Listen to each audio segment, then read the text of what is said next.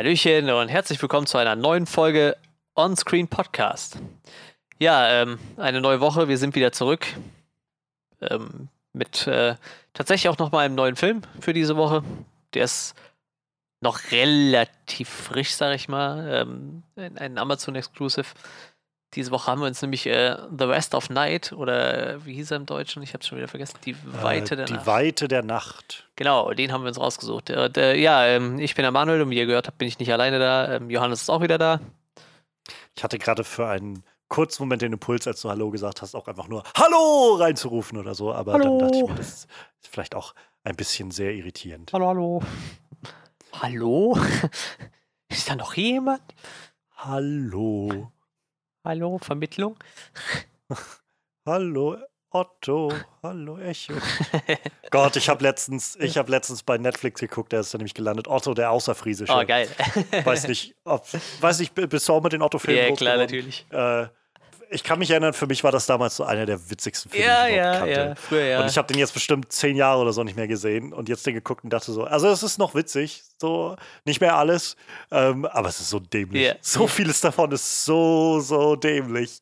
Also ich saß echt und ich hatte so Flashbacks und dachte so, ja, so Flashbacks und Nostalgiegefühle, aber ich dachte auch so, meine Güte, also Humor hat sich doch echt ganz schön gewandelt, habe ich das Gefühl, in den letzten 20, 30 Jahren. Aber das Witzige ist, ne, also ich weiß nicht, äh, ich glaube, Otto hatte jetzt seinen 70. durch, ne, aber ich kann mich noch an seinen 60. oder 65. erinnern, da haben die halt eine komplette Show von ihm übertragen, ne? Ja. Und das ist einfach immer noch dasselbe so.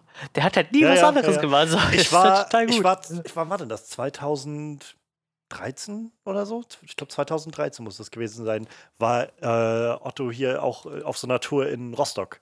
Und dann waren wir, war ich mit einem Freund auch da hier in der Stadthalle und äh, hatten seine Show gesehen. Und er hat auch keinen Hehl daraus gemacht, hat von Anfang an gesagt, so, das ist halt so, so im, im Spiel mit sich selbst dann so dieses, ist, ist das dasselbe, derselbe Quatsch wie früher? So, ja, ja, genau. So. Ja, ja. Ähm, es hat halt immer noch Charme, so, Ja. es ist halt immer noch interessant, aber gerade die Filme sind ja auch noch mal so ein bisschen mehr noch so Slapstick-Comedy und Klamauk und so ein paar mehr, mehr oder weniger Sketche, die irgendwie ins Nichts führen oder sowas und keine Ahnung. Aber es war auch so Momente, wo ich dann saß und dachte immer wieder so, oh mein Gott, ja, das war in diesem Film. El Cucaracho. Du, du, du, du, du, oder sowas.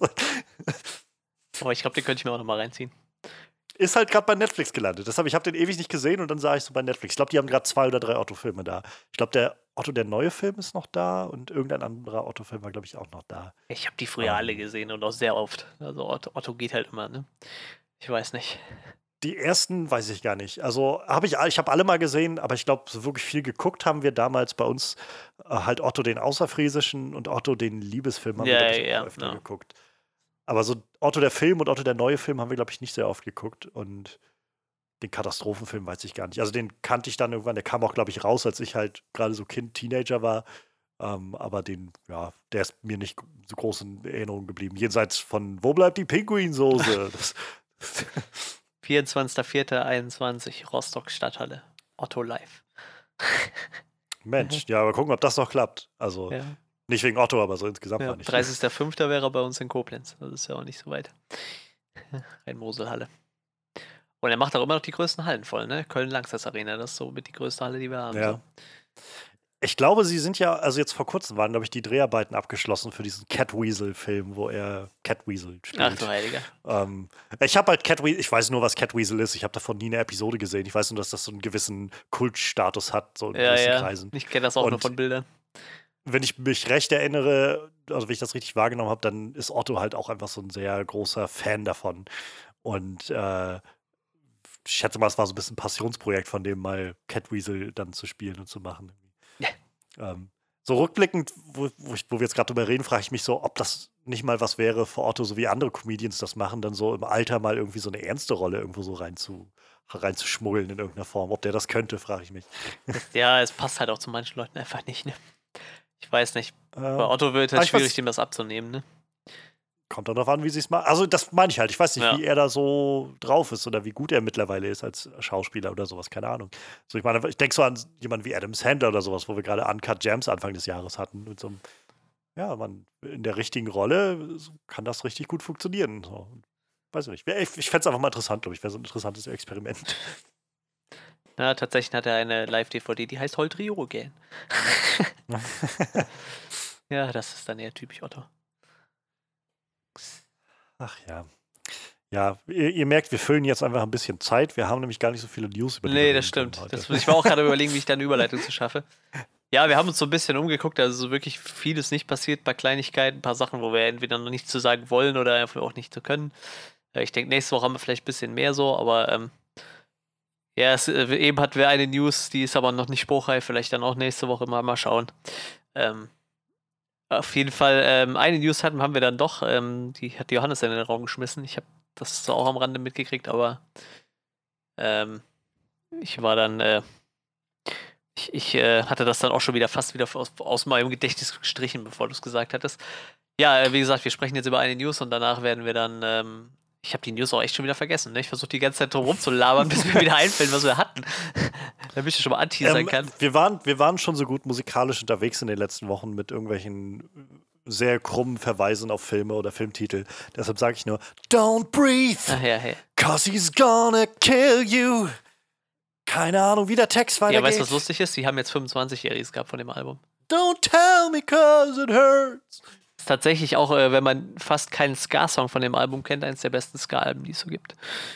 Tragic Kingdom von No Doubt, kann ich nur empfehlen. 25 Jahres Edition ist gerade rausgekommen, ich glaube letzte Woche oder so. Ich kannte, glaube ich, für wahrscheinlich länger als die Hälfte meines Lebens äh, aktueller Stand äh, bloß Don't Speak als Song von No Doubt und ich hatte keine Ahnung, dass das eine Ska-Band ist. Die, die, haben ja auch schon seit weiß ich nicht. Also das war ja wirklich auch das letzte Album, wo wirklich noch Ska-Songs drauf waren. Ich glaube, auf dem letzten Album, was sie vor, vor acht Jahren gemacht haben oder so, hat er so ein Comeback oder fünf, sechs Jahren. Da waren da wieder zwei, drei Ska-Songs drauf, aber dazwischen haben die ja nur noch so, ich weiß nicht, wie nennt man das, so New Wave Pop-Zeug gemacht. So. Ich meine, mhm. ist auch nicht verkehrt, aber dafür, dass mal im Ursprung des Ska-Band war. Ähm, aber die haben tatsächlich ein paar gute Ska-Songs. Und Tragic Kingdom ist tatsächlich ein gutes Album. Und wie gesagt, lustigerweise gerade, ich meine, 25-jähriges, vielleicht auch 30-jähriges, ich bin mir nicht sicher. Ist auf jeden Fall schon ein paar Jährchen alt. Ähm, ja, genau, Don't Breathe war es. Don't Breathe 2, dazu haben wir News. Und ähm, ja, wenn ihr da keinen Bock drauf habt, die äh, Timecodes stehen in der Beschreibung. Wir sagen die jetzt nicht nochmal extra durch, das haben wir uns ja abgewöhnt. Danach werden wir dann ein bisschen über äh, The West of Night sprechen. Ein äh, Amazon Original, der eigentlich gar nicht als Amazon Original produziert worden ist, glaube ich, den Amazon sich einfach eingekauft hat. Aber ein sehr spannender, interessanter äh, und ich würde sagen auch ein neuartiger Film irgendwie. Also ich habe wenig in die Richtung gesehen bis dahin. Da werden wir dann gleich drüber sprechen. Aber ja, jetzt erstmal zu Don't Brief. Äh, Johannes, du hast die Ehre, du hast das eben reingeworfen. Highlights der Woche. Äh, ja, ähm, Don't Brief. Wir haben schon. Es ist interessant, finde ich immer, wenn, wenn man merkt, wie, ähm, wie lange man den Podcast dann jetzt schon macht, wenn man so über Sequels von Filmen sprechen kann, die man selbst schon besprochen hat im, ja, Podcast, ja, finde ich immer. Ähm, denn ja, wir hatten über Don't Breathe gesprochen gehabt damals im Podcast und das muss 2016 gewesen sein, wenn ich mich nicht ja. täusche. Also der Film ist von 2016, das heißt vor vier Jahren. Jesus Christ, ähm, haben wir, ja, haben wir über Don't Breathe gesprochen. Und ähm, ja, der Film ähm, hat, glaube ich, damals bei uns allen einen recht großen Eindruck mhm. hinterlassen. Ich weiß, mich hat er auf jeden Fall sehr beeindruckt. Ähm, ist auch eine dieser Kinoerlebnisse, die ich lange Zeit jetzt nicht vergessen werde. Ähm, ich habe damals mit, meinem, mit meiner Schwester den zusammen geguckt im Kino äh, und wir waren die einzigen beiden im gesamten Kinosaal. Und ich kann mich noch erinnern, dass zur selben Zeit muss Nerve gelaufen sein, der Film, denn ich kann mich erinnern, mhm. Dass die, dass die Kassiererin noch reinkam, bevor der Film losging und uns gefragt hat, ob wir nicht lieber Nerve gucken wollen, weil halt niemand sonst weiter da war. Aber nein, wir haben dann Don't Breathe geguckt und ich weiß, meine Schwester hatte den zu dem Zeitpunkt sogar schon gesehen gehabt und ich saß da und ich war einfach so angespannt den gesamten Film über und habe mich da im, im Sitz umhergewunden und irgendwie dann, gerade auch wenn niemand da ist, dann kann man ja auch so dieses Oh mein Gott, nein oder sowas mal rauslassen. Und ja, also für mich war Don't Breathe auf jeden Fall eine richtig krasse Erfahrung und ich finde, der Film funktioniert einfach sehr, sehr gut. Ähm, also sehr, sehr intensiv. Der äh, Fede Alvarez ist ja, also scheint ja, glaube ich, im Horror-Genre auch sich so ein bisschen Namen gemacht mhm. zu haben. Ich höre immer wieder, dass viele Leute sagen, der Evil Dead Reboot von ihm sei einfach wahnsinnig ja, gut. Auch, Für viele ja. sogar besser als das Original. Ähm, also ja, keine Ahnung. Ist, der Film hat, glaube ich, ziemlich hohe Wellen geschlagen damals. Und ich glaube auch relativ schnell kam dann irgendwann die Nachricht, dass sie noch einen zweiten Film machen wollen, in irgendeiner Fortsetzung, in irgendeiner Form.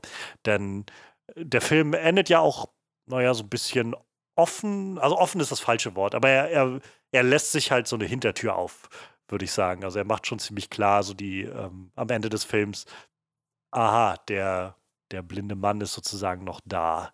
Oder, oder er, er steckt noch in dieser Welt und da kann noch was passieren. Ja, und dann ist es irgendwie, also mehr oder weniger still geworden um den Film, würde ich sagen. Ja. Ähm, Stephen Lang hat auch noch so einige Sachen, glaube ich, dazwischen gemacht in letzter Zeit. Ähm, ich weiß, eine lange Zeit, kurz bevor Deadpool 2 rauskam, wurde er immer wieder so ein bisschen diskutiert oder wurde ins Spiel gebracht, ob er nicht Cable spielen könnte oder sollte oder würde.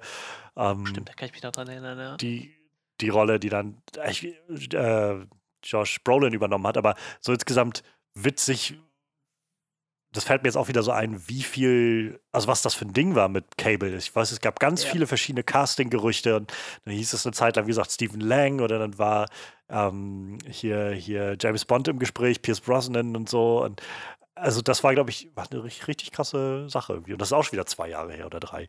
Ähm, naja, also auf jeden Fall viel Zeit ist seitdem irgendwie ins Land gegangen und auch die Corona-Sache hat irgendwie vieles so aus dem, äh, aus dem Ruder gebracht und, und eingestampft oder ja, aus dem Fokus gebracht. Und ich hatte es nicht mehr auf dem Schirm, dass der Film eigentlich noch kommen sollte oder so. Und äh, jetzt gab es dann die Nachricht, Don't Breathe 2 kommt. Und nicht nur das, der Film ist abgedreht.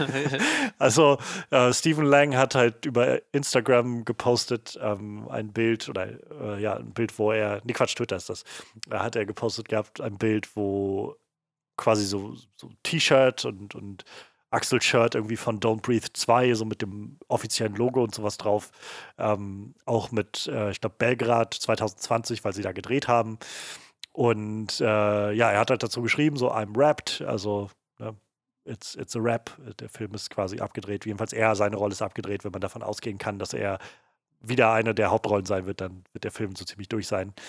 Und ja, war wohl ein guter, guter Dreh. Alle sind gesund. Ähm, sie haben alle Gesundheits- und Sicherheitsprotokolle eingehalten.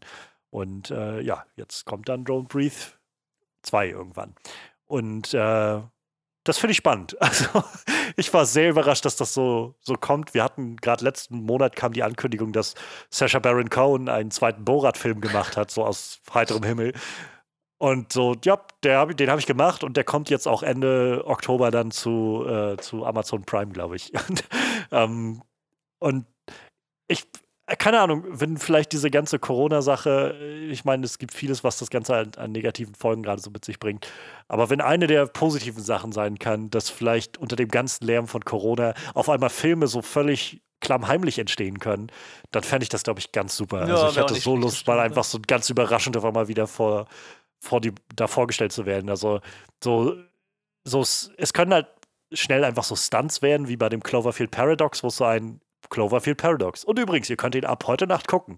So, das, das war schon cool. Leider war der Film jetzt nicht so cool. Aber ähm, keine Ahnung, ich finde das halt ziemlich spannend und ich hoffe dann immer so, dass sie, dass man vielleicht mehr sowas machen kann. Ich glaube, mit dem äh, Blair Witch, mit dem Film, keine Ahnung, ich glaube, der soll nicht so gut gewesen sein.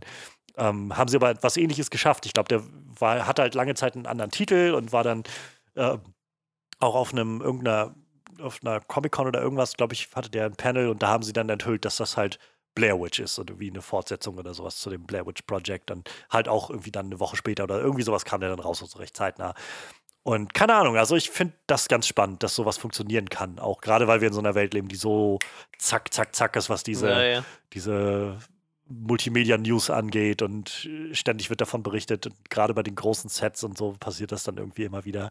Aber ähm, ich finde es cool, dass, dass sowas irgendwie klappen kann. Und also, weil ich habe halt auch gerade sowas wie Don't Breathe 2, also ich habe da Bock drauf. So, ich bin nach wie vor nicht der größte Horrormensch, aber das hat so genau diese Art von so Horror-Thriller getroffen, die mich einfach sehr, sehr mitreißt. Also ich war wirklich hin und weg im Kino davon. Wie gesagt, ich war mega angespannt. Ich fand das Ganze super intensiv von vorne bis hinten. Ähm, ich fand es nicht gerade solche Slasher-Filme, wenn man das so nennen will, Home Invasion, Slasher-Filme und sowas, können, glaube ich, recht schnell zu so einem Punkt kommen, wo man sich dann doch irgendwie fragt, warum verhalten sich alle so dumm oder so. Aber das hatte ich bei dem Film absolut nicht das Gefühl. Die Schauspieler waren so großartig, gerade auch Stephen Lang ist so furchteinflößend. ähm, ja, also ich bin gespannt. Ich bin sehr gespannt, was das wird. Ähm, und freue mich, dass das irgendwie jetzt so, so klammheimlich passiert ist. Umso weniger hat man dann irgendwie an langer Zeit, wo man sich dann irgendwie drauf freut oder Gedanken macht und dann wird es wieder verschoben oder sonst was, sondern es passiert einfach und irgendwann werden wir darüber in den Stand gesetzt. Und so war es ja, glaube ich, auch früher mal mit diesen ganzen ja. Filmen und so, wo man nicht schon drei Jahre im Voraus wusste, was geplant ist oder so. Ja, das stimmt. Man soll vielleicht noch erwähnen, dass äh, Fede Alvarez nicht äh, Regie führt bei dem Film, sondern er hat es abgegeben an einen seiner, seiner äh, Co-Autoren. Der war auch schon Co-Autor bei Evil Dead. Das ist ein äh, ein, äh, ein junger Mann, der heißt Rodo Sayagues und der kommt aus äh, Uruguay. Auch ganz spannend finde irgendwie. Äh, das sei wohl sein, ähm, sein äh, Debüt. Sein, wird sein Debütfilm. Er hat auch mitgeschrieben an dem Film und also ist Co-Autor mit äh, Fede Alvarez. Sam Raimi ist wieder als Produzent dabei. Das ist ja auch schon mal ganz gut. Er hat äh, gesagt, also das ist jetzt ein, ein Zitat von Sam Raimi. It's, it's only the greatest idea for a sequel I've ever heard. I'm not kidding. Das macht ja schon ein bisschen Hoffnung. Sam Raimi ist ja Gott sei Dank nicht dafür bekannt, dass seine Sequels scheiße sind. So, er, hat, er, hat, ja nur gezeigt, dass seine Sequels meistens ganz gut funktionieren. So, deshalb, wenn der das sagt, dann äh, passt, passt das schon ein bisschen. ja, in den meisten Fällen jo. schon glaube glaub schon. Ja, ich glaube. Spider-Man 3 vielleicht ausgelassen, aber. Ja, aber dafür war der zweite ja nicht schlecht, ne? Also das, nee, auf jeden Fall. Ich glaube, Evil Dead 2 zählt auch, äh, ist glaube ich auch ein bisschen beliebter als der erste. So. Aber ich glaube, das liegt eher an dem ja, sagen auch viele. niedrigen Budget vom ersten wahrscheinlich noch. Deshalb, also ich, ich glaube, das hat dann wahrscheinlich schon Hand und Fuß. Ähm, ja, ich bin gespannt. Wie gesagt, das, das alte Team ist ja fast wieder komplett dabei. Wenn halt auch nicht mehr in derselben Besetzung, aber ich denke, da kann wenig schief gehen. Wie gesagt, ich freue mich halt echt auf äh, Stephen Lang nochmal in der Rolle. Der, schon, der war schon echt beeindruckend. Ich muss mal kurz, ich will mal kurz gucken, wie das ist mit dem, mit dem neuen Regisseur. Ähm, ich, keine Ahnung, also ich, ich finde es auf der einen Seite, glaube ich, gut, dass sie so ein bisschen auch wen, wen Frisches daran lassen. Ja, der hat vorher noch keine anderen Filme gemacht. Nee, nee. Ähm,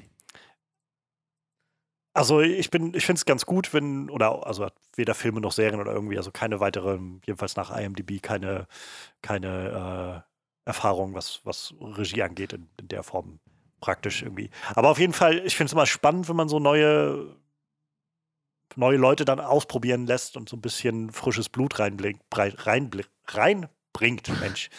ähm, das ist ja, keine Ahnung, das war für mich sowas, was, woran, glaube ich, die X-Men-Filme erkrankt sind, dass sie irgendwann einfach nur noch Brian Singer hatten, naja. der ständig irgendwie seine gleichen Brian Singer-Sachen gemacht hat.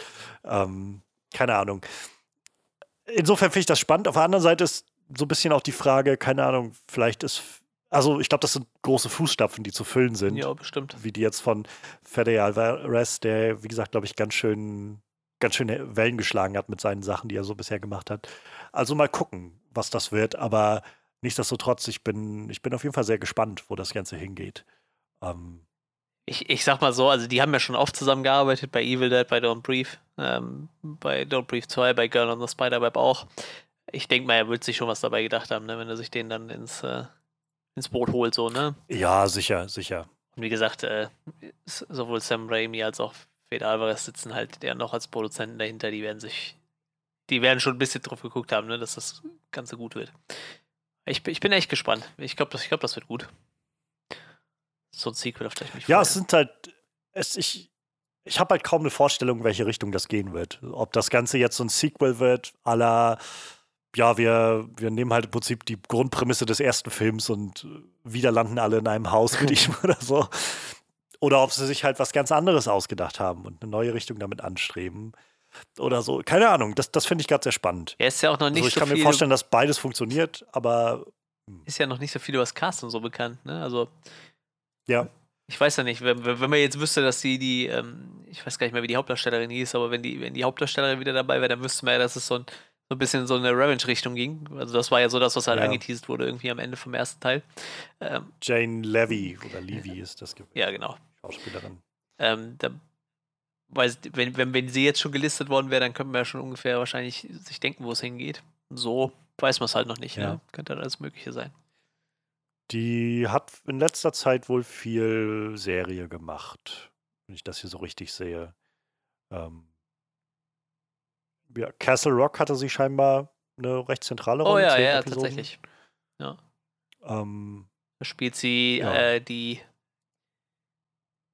Jackie Nichte Torrance, ja. Von Jack Nicholsons Charakter. Jack. Äh, Ich glaube, die Nichte. Ich bin mir gar nicht sicher. Ich meine, es wäre die Nichte, die auch Schriftstellerin werden will und immer mal wieder von ihrem äh, bekloppten Onkel oder was erzählt dann, der da durchgedreht ist in dem Hotel. Ja, stimmt, die hat eine relativ große Rolle. Ich sollte, ich sollte mal Castle Rock Es ist eine tolle ja. Serie und äh, jede Staffel hat anders, ne? Also die haben Ja. nur sehr entfernt was miteinander zu tun. ist ziemlich cool. Ich mag beide Staffeln ganz gerne. Also auf jeden Fall bei IMDb ist jetzt für sie noch nichts aufgelistet für Don't Breathe 2, aber das muss auch nichts Nee. bedeuten, denn wir wussten ja, wie gesagt, auch gar nicht bis, bis vor einer Woche, dass der Film schon abgedreht ist. Also Ja, ist halt lustig, wenn man so guckt, so, ja, hier gab es mal 2016 halt News, ne, dass alle irgendwie, 2018 hieß es dann ja, dass das äh, Skript fertig ist und dann, ja, Ende 2020 ist der Film aber abgedreht, ne? Dazwischen ja, gefühlt keine News. nicht kleckern, sondern Ja. klotzen. Ja, wie gesagt, das ist ja ganz nett, dass das funktioniert, ne? Kann, kann man so machen. Ja, ich bin gespannt. Äh, Release-Termin ist scheinbar 2021 geplant. Gut, muss man halt jetzt abwarten, wie das so läuft mit Corona, ne? Ich Ja. glaube, gerade Disney hat jetzt auch schon wieder angekündigt, dass sie jetzt vermehrt auf Streaming setzen wollen und so. Hm, Mal gucken, wie sich das so alles entwickelt. Auf jeden Fall kommt jetzt zu Halloween erstmal äh, Dawn of the Dead ins Kino. Habe ich gesehen. der Originale. ja, glaub ich, genau. ne?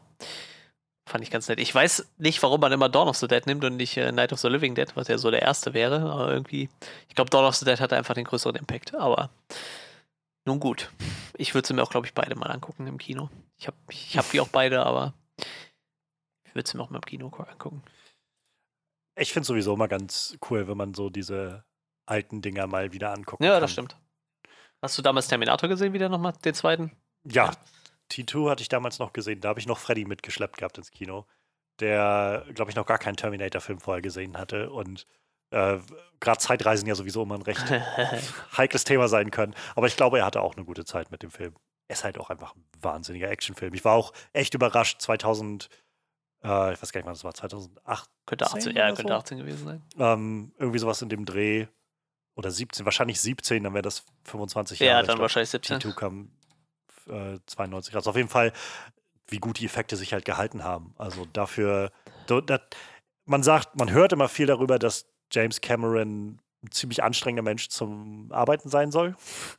ähm, so dass äh, mit ihm, also wenn er Regisseur ist, dass das nicht sehr leicht sein soll. Und ich glaube auch gerade bei dem neuen Terminator-Film hatte man dann im Nachhinein gehört, dass er und Tim Miller, der ja eigentlich Regisseur war und er war bloß, also bloß, er war Produzent von Terminator äh, Dark Fate, und dass die wohl relativ oh, gut auch mit den Köpfen ane- aneinander geknallt sind, weil sie sehr unterschiedliche Vorstellungen davon hatten, in welche Richtung das gehen soll und so. Ähm, aber der Mann weiß halt echt gut abzuliefern. so. Also ist halt gerade was so die Effekte angeht, das ist ja was, wo er sich, glaube ich, sehr drin wiederfindet. Ähm, sei es jetzt mit Terminator 2, wo er irgendwie ganz offensichtlich halt CGI-Effekte eingesetzt hat in einer Zeit, wo das gerade erst im Kommen Mhm. war und das nach wie vor einfach standhält und funktioniert. Oder mit Titanic, wo er einfach mal so, ne, so ganze Becken fluten lässt und was weiß ich alles. Oder halt Avatar und so. Ähm, da habe ich schon irgendwo Respekt vor, muss ich sagen. Und also ja, ich bin jetzt nicht der größte Fan von Avatar. Ich habe jetzt auch keinen, nicht viel gegen Avatar. Ich finde, es ist einfach ein ganz okayer Film. Ähm, aber ich bin halt nicht bereit zu sagen, Avatar 2 ist völliger Rotz so, weil bisher, weiß ich nicht, hat James Cameron doch noch immer irgendwie gut geschafft, irgendwie einen Eindruck zu machen mit irgendwas. Ja, das stimmt schon, das stimmt schon. Ich meine, ich bin auch nicht so der riesen Avatar-Fan, aber der hat halt die 3D-Welle wieder losgetreten, ne? Und das halt stärker, Ja. als die jemals zuvor gegeben hat, ne? Und Und das ist ja, was er jetzt schon gesagt hat, dass er für den neuen, glaube ich, arbeiten sie ja an so einem, das ist ja das, was er gerne machen will, glaube ich, ist so 3D ohne Glas, also ohne, ohne na, Brille oder naja. sowas, glaube ich, in der Art, wo er da, also wenn der Mann halt was angeht, so der will dann, glaube ich, einfach schon irgendwo auch was Ja, revolutionieren. ja, das stimmt. Vielleicht nicht unbedingt auf Plot-Ebene, aber irgendwo dahinter noch irgendwas am Filme machen. Und weiß ich nicht, da habe ich so ein bisschen Respekt vor. Ja, das stimmt schon. Und wie gesagt, ich, ich, ich bin auch gespannt. Ich werde mir auch Avatar 2 angucken, obwohl ich Avatar, ich glaube, ich habe den nur einmal im Kino gesehen, danach nie wieder so. Hat mir ja noch gereicht, aber damals, als erster 3D-Film, den ich gesehen habe, das war schon echt beeindruckend so. Muss man Ja. halt schon sagen. Hat das schon gut hingekriegt. Und Avatar auch mit Stephen Lang. Oh, das hätte ich jetzt gar nicht mehr gewusst. ne? Da, da war der Böse da. Ah, Auch der okay. Da. Was sonst? Dieser General, der da alles in die Luft Colonel. Miles Quaritch. Quar- Quaritch. Ach du Scheiße. Keine Ahnung. Ja, Ich habe den Film vor ein, zwei Monaten mal wieder geguckt und ja, ist jetzt nicht viel. Also die Namen sind jetzt nicht bei mir hängen geblieben. ich habe es auch nur zufällig, weil ich gerade hier Avatar-Franchise offen hatte, den Reiter. Habe ich es gerade gesehen. Naja, schauen wir mal. Schauen wir mal, was äh, Avatar 2 so bringt. Und ob der noch vor Don't Breathe 2 rauskommt oder. Ja, Eigentlich sollte der ja, glaube ich, dieses Jahr schon rauskommen. Also eigentlich, glaube ich, hieß es mal, dass der Avatar 2 schon 2018 oder Ja, so. rauskommen sollte. Und hier stand sogar irgendwie verschoben seit 2014 oder so. auch sehr gut. film was ja. original planned for December 2014. Und jetzt aktuell ist 16. Dezember 2022. Ja, nochmal gute acht Jahre nach hinten. Ja. Kack. Ob das mal reicht, ist auch die Frage. Mal gucken. Ja, wer weiß das schon. Aber dafür haben sie dann danach einen relativ straffen Zweijahresplan mit noch drei weiteren Secrets. Ja, gut. Schauen wir mal. Mhm. Bin halt echt gespannt. Vielleicht schafft er da so nachher so ein Epos, mit dem keiner gerechnet hat irgendwie. Tja, äh, zuzutrauen Ja, irgendwie schon, ein bisschen. Naja. So, ja, das äh, wäre es dann zu Don't Breathe. Würde ich sagen, dann springen wir jetzt in unsere ähm, kleine, aber feine Review zu The West of Night.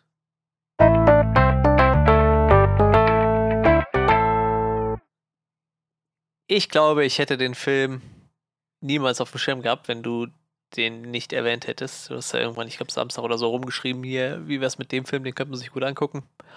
Ich habe da noch nie was von gehört. Ich habe mir dann nur schnell das Filmplakat quasi angeguckt, weil ich es gegoogelt habe. So, habe ich gedacht, gut.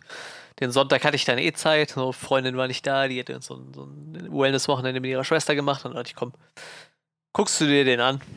Hast ja nichts zu tun. Ich war mir dann auch noch nicht sicher, ob der so genug Potenzial bietet, um den im Podcast zu besprechen. Aber ich dachte, ich gucke mir den erstmal an, bevor wir, bevor ich mir ein Urteil bilde. Und ähm, ja, ähm, ich fand, der hat mich schon irgendwie seit der ersten Szene gecatcht mit diesem alten Fernseher, der da so auf dem Schrank stand und dann quasi in Schwarz-Weiß anfängt und dann, ich weiß nicht, ich hatte schon wieder so Fallout-Vibes. Ich kriege jetzt immer Fallout-Vibes, wenn ich so 50er, 60er Jahre irgendwas sehe. Ja, ich meine, der Film ist ja prädestiniert. Ja, aber so richtig irgendwie, 50er-Setting. Und dann allein schon dieser Fernseher, so die stehen halt bei Fallout auch überall rum, gehen kaputt dann halt, ne? Oder nicht mehr funktionieren, weil kein Strom da ist, aber überall stehen diese alten Fernseher rum, diese klobigen. Ja, Röhrenfernseher. aber so, ja. so in, in schick halt, ne? Irgendwie so, ich finde diese Mhm. 50er Jahre Ästhetik irgendwie total gut. Wir haben jetzt äh, bei uns so eine Bäckerei, die haben so eine alte entweder Wurst- oder Brotschneidemaschine, die so in dem Stil gehalten ist. Also die ist halt relativ modern, aber halt auch in so einem, so einem alten Stil, auch in so, so einem Weinrot und so. Finde ich total abgefahren. Steht da so einfach mitten im Raum, so als Blickfang. Total gut, wenn die da irgendwie mal ein Brot draufschneiden oder so. ähm, ja, und irgendwie da hatte mich der Film dann schon gecatcht. Ich meine, der fängt ja irgendwie so in Schwarz-Weiß an, als wäre es halt ein, eine Serie oder so und dann läuft halt dieser Film durch. Und äh, ja, ich war tatsächlich recht positiv überrascht. So. Ich meine, das ist halt, braucht man kein Hedro machen, super, super kleiner Film. Ne? Wie gesagt, ich habe eben geguckt, Budget war 700.000 Dollar. Aber äh, was ja wirklich gar nichts ist. Merkt man dem an. Dem, also auf eine gute Art und Weise. ja, auf jeden sagen, Fall. Aber Film der, der Film braucht es halt auch eigentlich nicht. Ne? ja, Ich, ich meine, der hat im Endeffekt hat er, wenn man ehrlich ist, nur einen Special-Effekt, das ist zum Ende halt, ne? Ja. bis dahin läuft der Film halt und, und spielt halt einfach mit seiner, seiner Zeitästhetik irgendwie. Ich finde, es ist halt ganz cool. Ich glaube, in Amerika kannst du halt Filme in so einer Zeit super äh, gut spielen, einfach weil halt total viele Leute einfach ihre, ihre äh, Sachen aus der Zeit einfach noch gut gepflegt haben, so habe ich so das Gefühl. ja. Ich meine, klar, wir haben hier auch ein, ein Cadillac-Museum so, also an Cadillac wäre halt dran zu kommen, aber bei allem anderen wird es halt dann eher schon schwierig, ne? Also so, so einen kompletten Fuhrpark irgendwie auf, auf den Schulparkplatz zu stellen, wird schon schwierig. Ich glaube, das geht dann in Amerika ein bisschen besser so. Ja, naja, ich meine, wir kommen ja nachher gleich nochmal drauf, wenn wir ein bisschen in die, in die Details gehen, aber ähm, es gibt halt, gerade der Film hat so ein paar sehr beeindruckende Kamerafahrten, die halt kaum zulassen, dass du, dass du viel, also das muss halt eine Stadt sein, die sie Ja, da ja, haben, auf jeden oder Fall, ein ja. Ort, den sie, also das alles als Set zu bauen, würde, glaube ich, mehr kosten als 700.000 Dollar, sch- schätze ich mal. ähm, Ja, die ja. Stadt hieß auf jeden Fall äh, Whitney, Texas. Und wenn du den diesen Wikipedia-Artikel aufmachst und dir einfach nur dieses Storefront anguckst, die sieht halt schon so aus, als wäre die irgendwo 40er, 50er Jahre gebaut worden und dann einfach so gelassen worden. Ne? Ich gehe davon aus, die haben die Dinger ein bisschen umdekoriert und dann. Ich habe schon gelesen, die haben das meiste ja eh nachts gedreht, deshalb war das relativ easy. Da waren halt keine modernen Autos auf den Straßen unterwegs und nix, ne? Ja. Aber ich sag mal, ganz viel spielt ja auch irgendwo in, in Räumen halt in dem Film, ne? Ähm, der Film wurde gedreht von Andrew Patterson.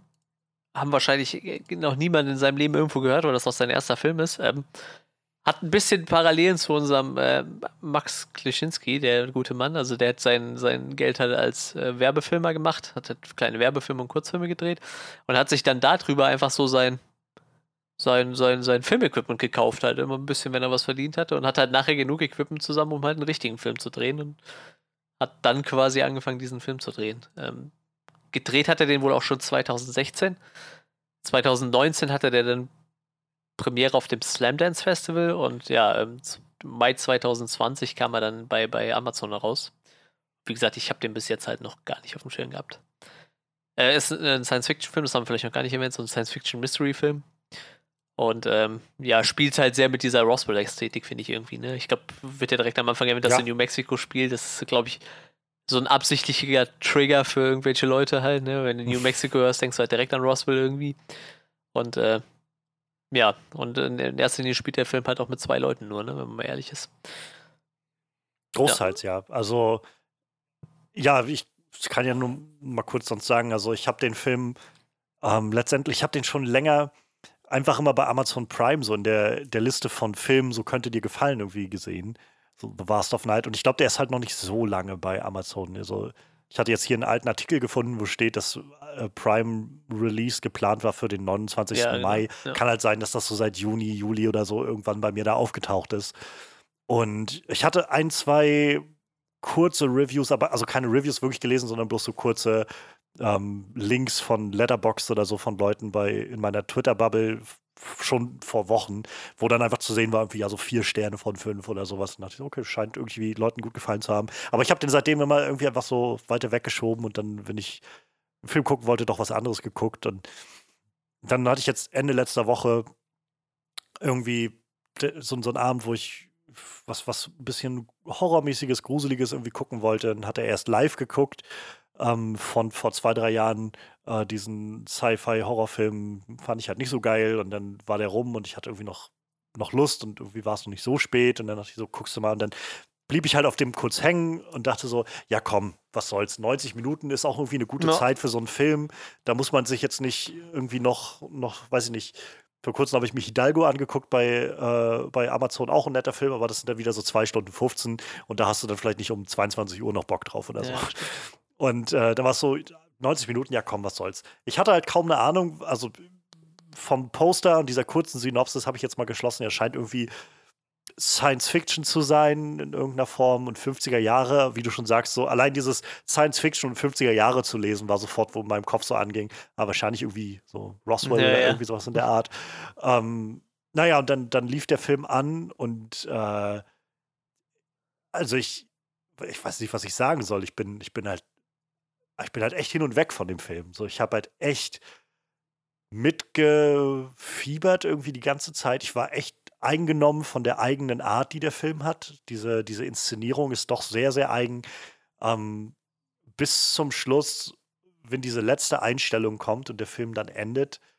Und ich habe gemerkt, auf dem Weg dahin, wie ich wirklich immer mal wieder nicht, nicht so dieses Horrormäßig, so, so horrified, ich habe mich einfach gegruselt.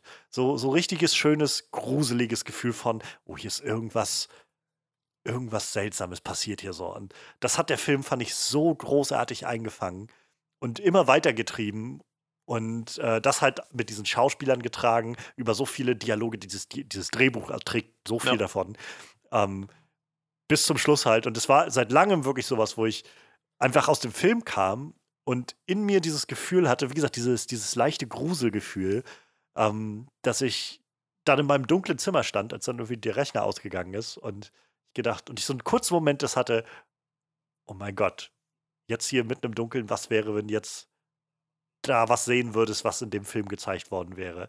Und dann, dann würde doch in dir, also dann, dann stellte sich gleich wieder dieses Gruselgefühl bei mir ein, wo ich gemerkt habe, dass das zeichnet, glaube ich, einen sehr effektiven so Mystery-Horror-Thriller irgendwie aus, dass du halt danach da rauskommst und nicht irgendwie das Gefühl hast von, no, das war ein krasser Ride, den wir hatten und jetzt geht's weiter, sondern so einen Moment noch einfach bleibst in diesem Gefühl von, ja, The Vast of Night, so dieses, dieses Unbekannte da draußen könnte irgendwie, was, was wäre, wenn du auf das treffen würdest? Weiß ich nicht. Hat mich, hat mich echt mitgenommen. Da habe ich so einen Tag halt noch überlegt und überlegt, was wir nächste Woche machen wollen, also jetzt heute und dann hatte ich deshalb irgendwie rumgeschrieben und äh, ja, also ich finde den halt einfach wahnsinnig gut und es ist ein sehr, sehr großartiges Beispiel dafür, dass es nicht immer das größte Budget braucht, um einen guten Film zu machen, sondern dass gerade, glaube ich, die Tatsache, wenn du eben beschränkt bist in dem Budget, natürlich ist das kein Vorteil, aber es, es zwingt, glaube ich, dazu, kreativ zu werden.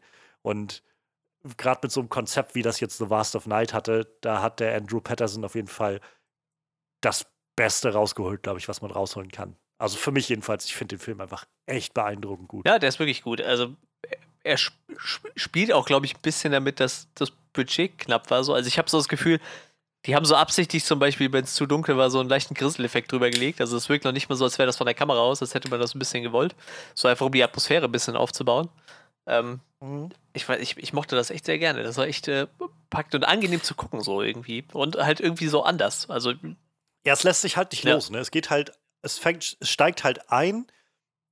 Ich würde nicht sagen langsam, aber halt schon so ein bisschen, bisschen. Äh, du weißt noch nicht so ganz genau, was das jetzt soll, sag ich mal, was so am Anfang, so die ersten 10, 15 Minuten passiert. Aber es ist so schon ungewöhnlich genug, ja. finde ich, die ersten 10, 15 Minuten einfach in der Inszenierung, dass ich, und vor allem in den Dialogen, so dass ich einfach, einfach gespannt war. Und dann gibt es nachher diesen ersten Moment, wenn äh, die, äh, die, die weibliche Hauptfigur Faye. Namen gar nicht auf dem Schirm.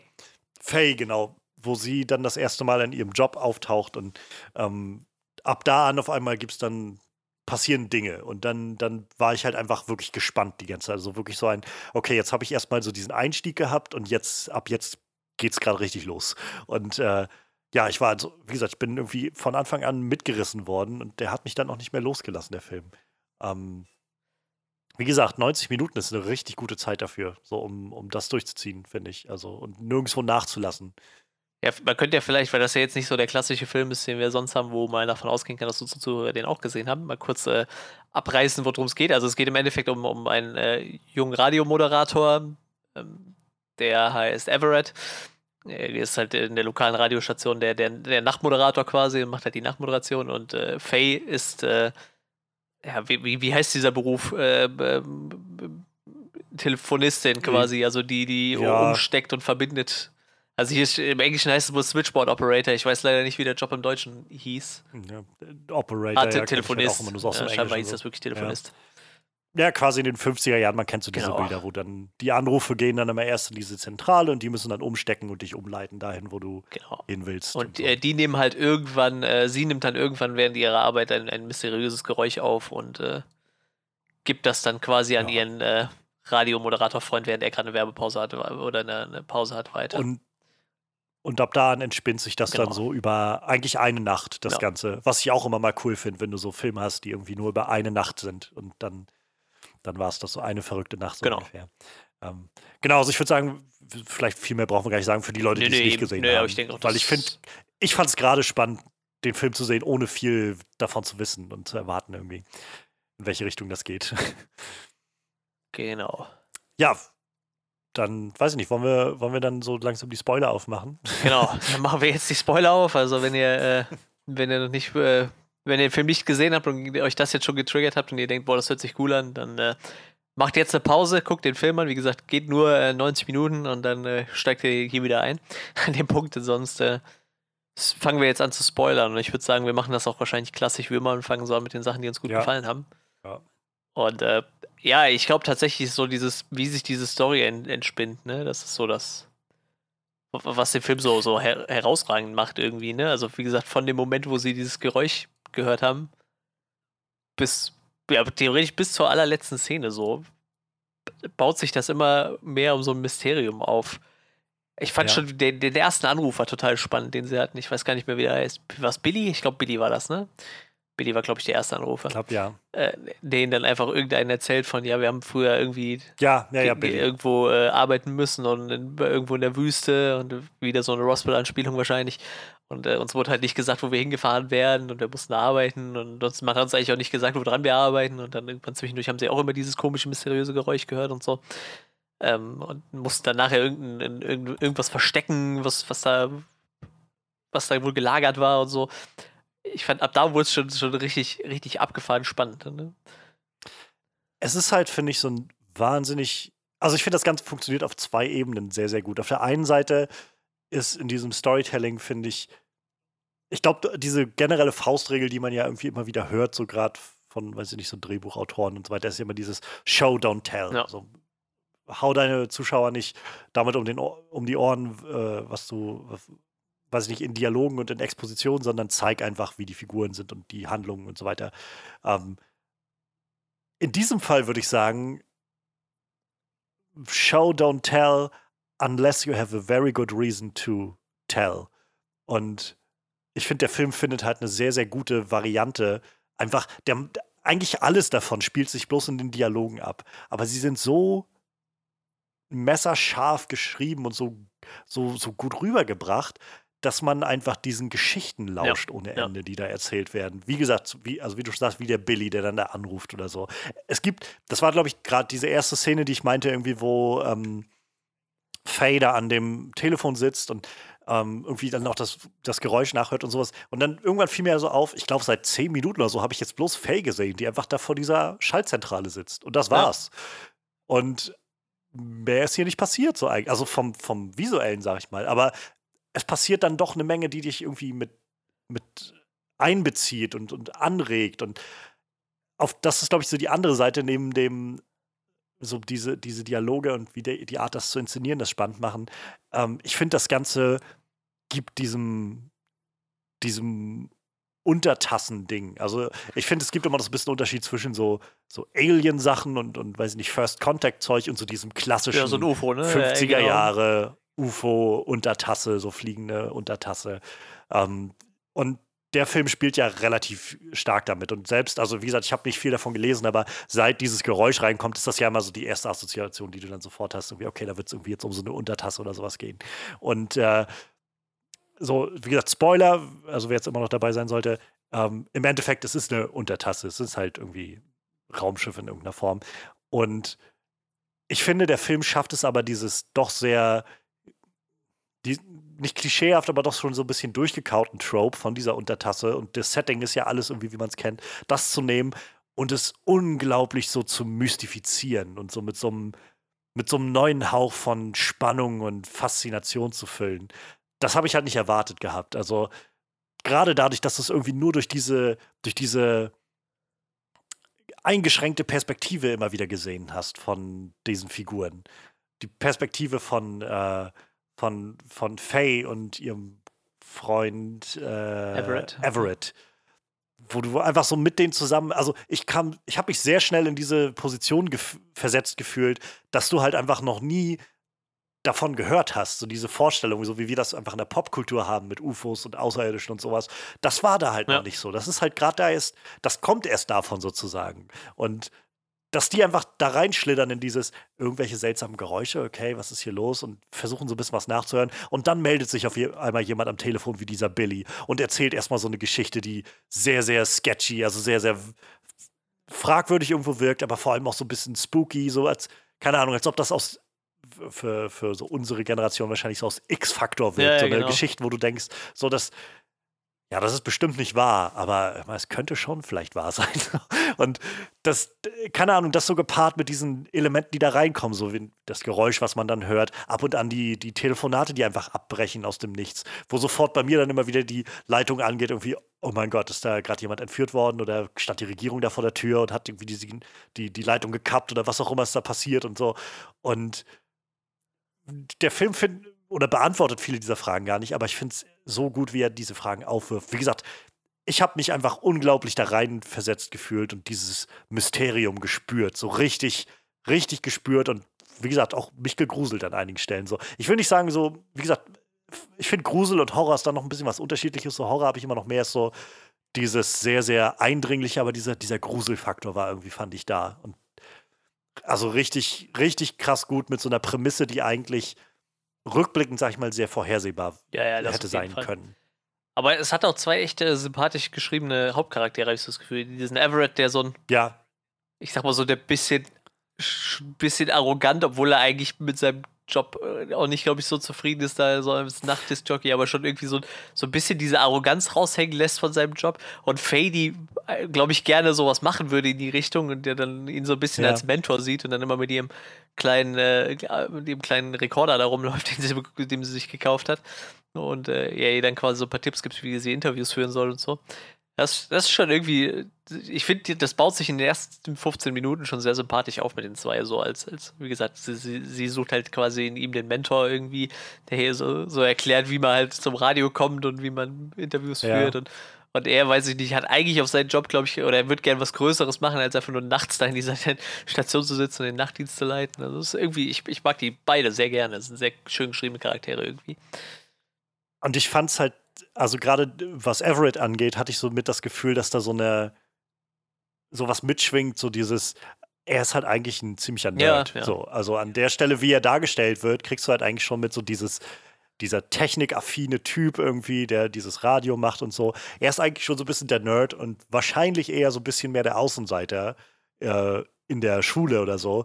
Aber wenn er halt mit Faye unterwegs ist, dann kann er das so richtig raushängen lassen. So dieses, so, ich weiß, wie die, wie die, wie der Hase läuft hier. Und ähm, keine Ahnung, also ich, ich glaube, dieser Anfang des Films ist wahrscheinlich für einige ein bisschen anstrengend. Also ich hatte, kann mich halt erinnern, als der Film dann rauskam und so dann ein bisschen geguckt wurde in meiner Timeline bei Twitter, da waren so ein paar Leute dabei, die mal irgendwann geschrieben haben, boah, ich gucke gerade den Film, weiß ich bin jetzt 20 Minuten dabei, passiert hier noch mal irgendwas oder so. Und ähm, ich kann es irgendwo nachvollziehen. Auf der anderen Seite fand ich halt, gerade die Dialoge haben es sehr gut getragen, diesen Anfang der, also vor allem, es waren viele Dialoge. Ja, es ist einfach so, Fall.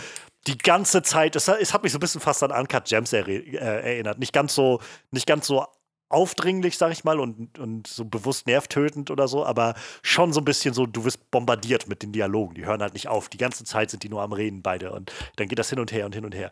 Und äh, in diesem ersten Teil fand ich, wie gesagt, das schon spannend genug, einfach denen zuzugucken, wie sie, wie, wie Everett mit Faye da lang geht und ihr ihren Rekorder erklärt und dann irgendwie mit ihr so ein paar Interviews führen will mit den Leuten da und da halt so ein bisschen dieses Nee, raushängen lässt, genau. so dieses, ne, äh, er leitet sie an und dann, ja komm, find mal irgendwie eine, eine, ein, weiß ich, nicht, eine, eine Anmoderation oder sowas in der Art und das war halt irgendwie eine, eine echt schöne Aufmachung und dann geht's halt nachher irgendwann in die Arbeit, also die Arbeitsplätze der beiden und ab da passiert ja dann so ein bisschen Ja. mehr einfach stationär. Aber es ist ja, also einfach sehr, sehr eigen, finde ich. Sehr, sehr eigener Einstieg, den ich aber sehr genossen habe. Ja, also ich fand's auch ziemlich gut. Hat mir auf jeden Fall gut gefallen. Aber wo du sagtest, er ist der Nerd, sie ist ja auch so ein bisschen der Nerd. Sie liest ja die ganze Zeit irgendwelche, Ja, ich weiß nicht, äh, ich, ich glaube Modern Mechanics hieß die Zeitschrift oder so, ne? Und, und eignet sich da irgendwie Wissen über, über Technologien an, die es noch gar nicht gibt. Und ich finde es total interessant, wenn sie so ein bisschen über die Zukunft spekulieren, dann irgendwie mit, mit Tunneln, durch die man fahren kann und so. Das ich ich fand es Ja. total gut irgendwie. Und ich denke mir so, wir sitzen jetzt hier so in 2020 und ein paar Sachen sind halt heute noch total abstrus und ein paar Sachen gibt es irgendwie in ähnlicher Form. Ist halt irgendwie total nett. Ich glaube, ich würde sehr gerne irgendwie so so, so, so zukunftsorientierte Magazine aus den 50er, 60er lesen. Ich glaube, das ist echt spannend, wenn man sich das so rückblickend anguckt, was es dann heute so gibt. Ganz, ganz interessant irgendwie. ja, es ist, äh, es ist halt sehr, sehr spannend, wie der Film. Ich habe den Faden verloren. Ach, ich wollte gerade noch irgendwas, irgendwas sagen, aber machen wir erstmal weiter einfach. Es wird mir bestimmt wieder einfallen. Ähm, Gut, gut. Ähm, ja, wir, wir, ja, wie gesagt, irgendwann, irgendwann landen sie dann halt bei ihren Jobs und dann kommt ja eigentlich auch schon der Moment, wo sie irgendwann dieses merkwürdige Geräusch aufnimmt, ne? Und ich glaube, da ruft Ja, ja nicht so genau auch noch so. irgendwer an bei ihr und, und sie versteht halt eigentlich gar nichts. Ja, ja, genau, genau. Also es ist halt, gibt irgendwie so Probleme in der Leitung und ähm, dann telefoniert sie, glaube ich, noch mit einer Person, die dann abreißt. Ja, genau, irgendwie so, das habe ich auch im Kopf. ich. Ja. Ähm, und dann versucht sie halt, ah nee, genau, sie hört, glaube ich, erst dieses Geräusch in einer Leitung und ruft dann nämlich bei, äh, glaube ich, einer anderen Ach ja, Station genau, an einer anderen, und will da nachfragen und kann dann da aber niemanden erreichen und dann geht das halt so hin und her, bis sie dann irgendwann Everett anruft und dem Bescheid sagt und er dann ähm, dann kommen sie auf die Idee, das Ganze einfach über seinen Radiosender einfach mal abzuspielen und dann zu fragen, ob irgendwer Ja. weiß, was, da, was das sein könnte. Das ist natürlich für jemanden, der die ganze Zeit nur den, den äh, Vorortsradiosender Nachtdienst betreut, irgendwie wahrscheinlich schon spannend, mal irgendwas Neues Ja. irgendwie rein zu, zu, zu, zu schubsen ins Programm. Und ja, äh, funktioniert ja dann lustigerweise auch. Und ab dann wird es halt, werden diese Dialoge halt äh, immer abgefahrener irgendwie. Also Bi- Billy ist ja so mehr oder weniger nur der Erste und ich glaube, bis, bis zu der älteren Dame zum Schluss wird, werden die Gespräche einfach immer nur noch abgefahrener so Ja, die Leute halt auch irgendwie immer noch abgefahrener. Das ist halt schon, schon sehr schräg. Aber wie gesagt, äh, mit, mit diesem Billy fängt's an, der irgendwie dann erzählt, wie, wie sie dann irgendwo arbeiten mussten und halt alles total geheim war und sie meist nicht gesagt gekriegt haben, woran sie arbeiten und wo sie arbeiten. Und alle sind dann irgendwie schwer krank geworden. irgendwelche, irgendwelche riesigen Objekte, die da waren, die Genau. sie da mehr oder weniger mussten. Ja. einlagern sollten. Und ja, und wie gesagt, alle krank geworden irgendwie. Sie waren sich nicht sicher, ob es vielleicht an Strahlung lag oder irgendwas. ja. Dann halt auch so die Sache, wie gesagt, der Film baut das so gut ein, dann irgendwie, wenn die Leitung einfach mal Ja. abreißt. So über den ganzen Film passiert das ja immer wieder, dass die Leitung abreißt. Und wie gesagt, man kriegt ja dann einfach auch mit den Erwartungen, die man so mittlerweile hat, weil man schon so viele dieser Art von Filmen auch irgendwie gesehen hat. So, das ist jetzt ein üblicher Trope, so dieses, dass die Regierung, die dann davon weiß, dann schicken sie irgendwelche, äh, irgendwelche Agenten los. Ich meine, diese ganze Men in Black-Sache kommt irgendwie von Ja, ja, solchen auf jeden Fall. Urban Legends und sowas. Und äh, da, das sind dann immer sofort die Sachen, die mir in den Kopf gehen. So, oh Gott, jetzt standen sie bei ihm vor der Tür und haben ihm eine Kugel verpasst oder sowas. Ja, er ja, das habe ich auch erst gedacht, so. ja. Und dann klingelt aber wieder das Telefon, er war wieder dran und sie konnten ihn wieder erreichen oder sowas. Und da, also ganz spannend, wie gesagt, das hat das Ganze so, so greifbar gemacht, irgendwie so, so dass man irgendwie doch wieder im, im Dunkeln getappt ist. Und auch wenn man halt relativ schnell irgendwie, glaube ich, zu der Erkenntnis kam, ja, es wird sich jetzt hier um UFOs handeln in irgendeiner Form. Ähm, die Art und Weise, wie das aufgezogen wurde, hat das halt einfach so vage Ja. gehalten, irgendwie so, so faszinierend. Also ich war, wie gesagt, ich war einfach da, da sehr, sehr drinne. Und ich fand, es war ein sehr, sehr interessanter Spin, als Billy dann das zweite Mal angerufen hat, nachdem äh, sie getrennt wurden. Und er dann davon erzählt hat, dass er halt Afroamerikaner Ja. ist. Und die meisten Leute, die sie da eingesetzt haben, halt Afroamerikaner und Mexikaner und sowas waren, weil denen halt, naja, Mhm. nicht wirklich Ja. geglaubt wird, wenn die irgendwas sagen werden. Oder da interessiert sich wahrscheinlich auch keiner, wenn die dann mal verschwinden oder so. Und fand ich ein interessanter Spin. So den, also das habe ich noch, noch gar nicht so gesehen in so einer, so, so einer Art von Story. Ja, das stimmt schon. Das haben sie geschickt eingebaut. Ja, So, es war jetzt nicht groß, aber so ein kleines Detail, Ja. was ich irgendwie echt spannend fand, so diese Idee dahinter. ja das stimmt vor allem. Und auch er, der dann, also wie er dann halt was sagt, naja, so, keine Ahnung, ich sag halt jetzt nur was, weil ich sowieso am Sterben bin und das ist Ja, irgendwie, ist eigentlich egal, ne? irgendwie gut. Ja. Ja. dass ich das irgendwie mal, dass ich irgendwie was davon in, die Welt tragen kann. Genau. Ja, und dann werden sie auf den Hinweis gebracht, dass es irgendwo in, in Cayuga ist, glaube ich, die Stadt, wo, die, wo sie wohnen, ähm, irgendwo äh, Tapes gibt mit, mit Infos zu Ja. diesem. Oder ich glaube auch mit den Geräuschen, ne, aufgezeichnet. Das ist halt- von.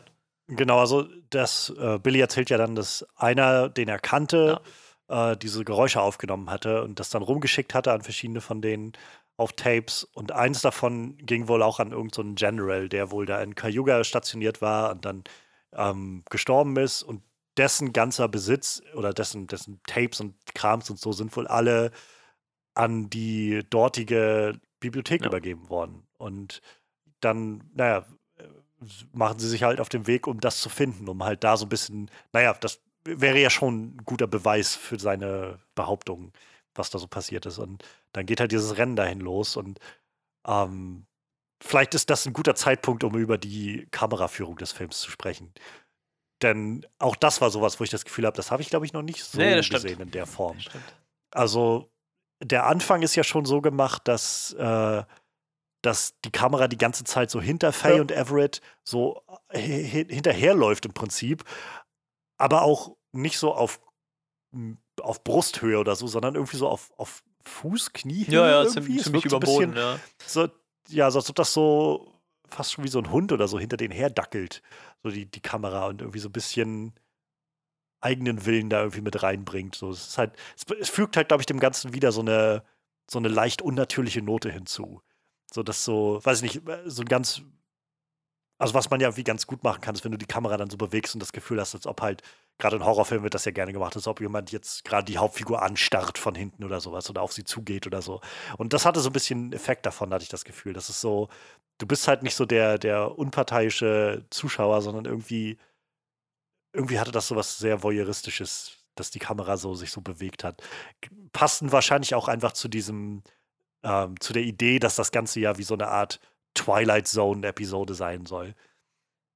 Und äh, wie gesagt, dann sehen wir halt ja ganz viele so einfach Innenaufnahmen, wo das Ganze dann viel Faye und Everett irgendwie an den Konsolen zeigt.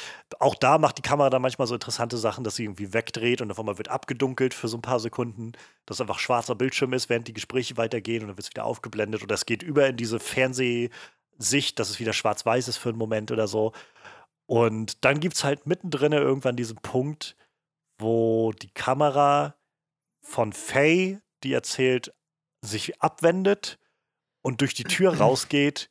Und dann gibt es eine unglaublich faszinierende Kamerafahrt, finde ich. Ich habe auch irgendwo gelesen, die haben stellenweise so Kamerafahrten eine halbe Stunde am Stück gedreht.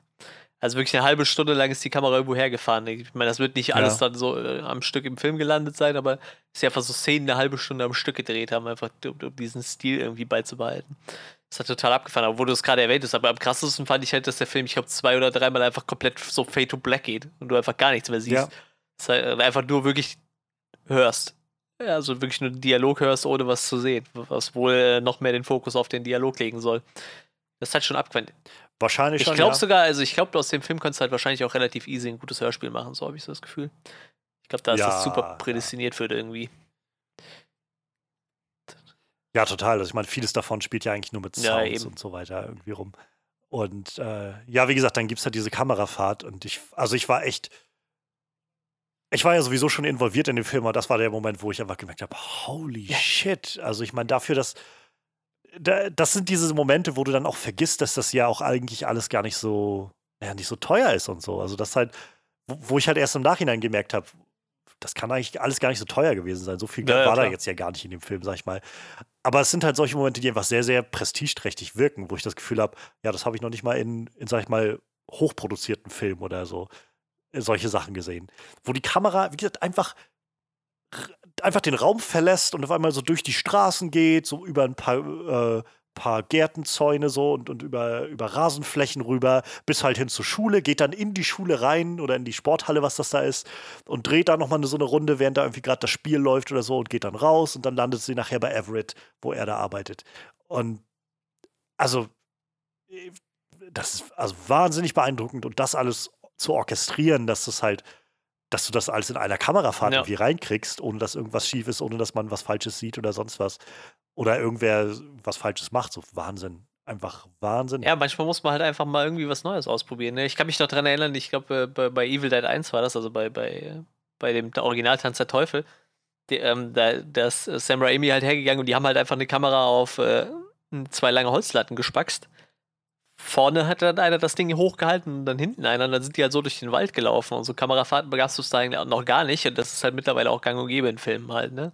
Klar, das wird nicht mehr mit Holzbrettern ja. gemacht, aber das ist halt einfach sowas, was die damals so, so inventet haben, ne? Also was die dann quasi so mehr oder weniger erfunden haben zu der Zeit und ich weiß nicht, also man muss halt öfter mal was Neues probieren. Und der Mann hat halt einen ganz anderen Background, das finde ich halt ganz spannend, ne? Also dieser Andrew Patterson, der Ja. Ich weiß nicht. Naja, und ich meine, ich meine, letztendlich macht das ja auch gerade wie jetzt bei, bei Sam Raimi, das macht ja auch so seinen ganz typischen Kamerastil ja, ja, aus, dass er solche ja. Sachen ausprobiert. Also ich meine, so früher habe ich das nicht gewusst, als ich die Spider-Man-Filme gesehen habe, aber mittlerweile ist es so offensichtlich, in den Spider-Man-Filmen gibt es einfach Momente, wo du merkst, oh ja, das ist Sam Raimi. So, da könntest du jetzt einfach nur einen Clip zeigen, jemanden, der noch nie einen Spider-Man-Film gesehen hat, aber die Sam Raimi-Filme kennt und der würde sofort erkennen, oh, das, ja, das hat genau. Sam Raimi gemacht.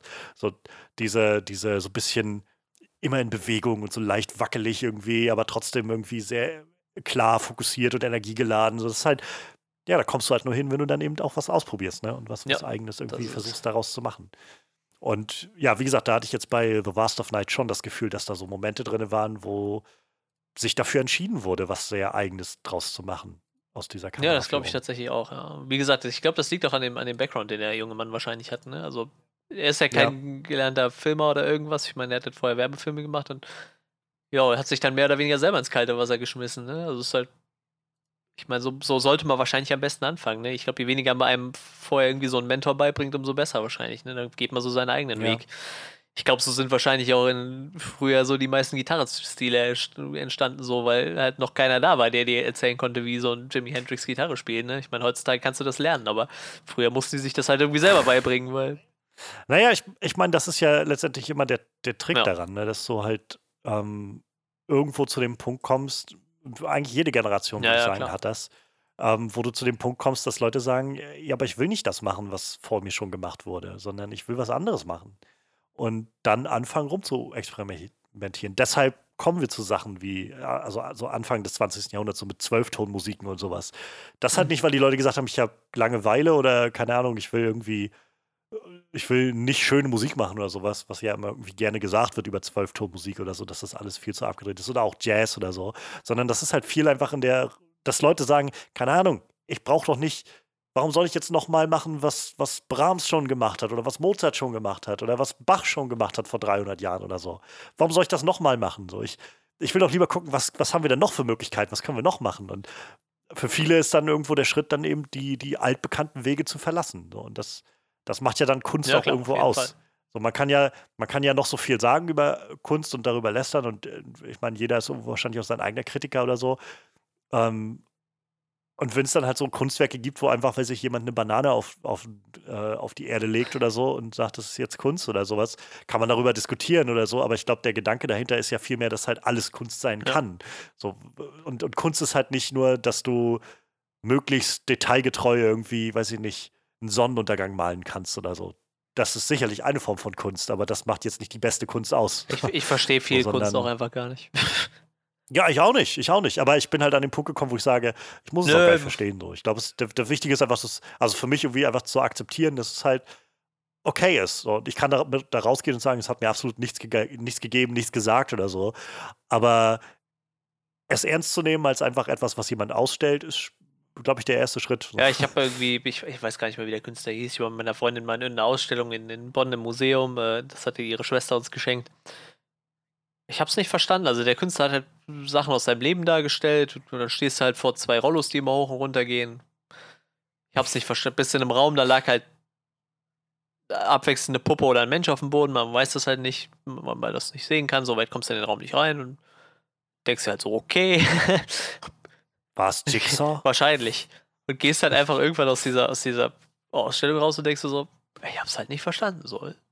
Es mit Sicherheit, das ist ein hohen künstlerischen Anspruch so. Und wenn du jetzt jemanden hast, der das mehr in so einer Materie drinsteckt, der hätte da wahrscheinlich auch mehr zu sagen können. Aber ich muss sagen, ich verstehe nicht jede Kunst. Aber es ist mir dann auch egal. Irgendwer, irgendwer hat gesagt, das ist Kunst, dann wird das wohl so sein. Ich nehme das dann einfach so hin und gut ist halt. Ne? Meine Kunst mhm. ist ja, liegt ja eben im Auge des Betrachters wahrscheinlich. Und von daher, wenn einer sagt, das ist Kunst, dann wird das wohl Hand und Fuß haben und ich nehme das dann einfach so hin und ich weiß nicht. Ich kann dann trotzdem mehr mit irgendwie einer Giga-Ausstellung oder so anfangen oder so einer, ich weiß nicht, so einer Dali-Ausstellung, so, das ist dann irgendwie ja so mein Ding. Aber ja, ähm, zurück zum Film. Wie gesagt, äh, was Neues ausprobieren, ja, und äh, tatsächlich, diese Kamerafahrten waren sehr, sehr abgefahren. Ich, ich würde. Ja, es hat dem. F ja, sag du. Ne, ich meine, es hat dem Film halt sowas. Ich habe es jetzt schon oft gesagt, aber ich finde, das ist einfach das, was mich so beeindruckt daran, dass der Film halt so eine eigentlich sehr durchgekaute Prämisse genommen hat und mit so viel neuem Leben irgendwie und neuer, neuer Mysterie erfüllt hat. Ähm, das, also das ist, bleibt für mich nur immer wieder zu betonen, irgendwie, weil ich das, das Gefühl habe, dass das was ganz, ganz Besonderes sein kann. So, und, und dass jemand mit einem geringen Budget sich so eine Story schreibt, die auf sehr bekanntem Sachen fußt und auch irgendwo jetzt nicht sonderlich in, in neue Gewässer irgendwie mündet oder so und trotzdem alles auf so eine neue Art und Weise machen kann. Also ich glaube, da kann man nur gespannt sein, was Andrew Patterson als nächstes Auf jeden macht. Fall. Ich würde von dem Film tatsächlich auch gerne ein Making-of sehen, so wenn ich die Möglichkeit habe. Also wenn es irgendwie eine Blu-ray von dem Film mal geben sollte oh, oder ja. so, das, da wäre ich tatsächlich sehr interessiert dran. Das ist ein bisschen schade bei diesen Amazon-Filmen. Also Amazon hält sich ja mal recht zurück mit, mit Veröffentlichungen da außerhalb. Ist ja wie Netflix auch. Ich weiß gar nicht, ob Stranger Things mittlerweile auf DVD gibt. Ähm, macht ja auch meistens keinen Sinn für die, dann das zu machen. Ne? Aber hier bei dem Film würde es ja. mich halt echt interessieren, einfach so ein Making-of mal zu gucken, hinter die Kulissen, wie sie den Film gemacht haben.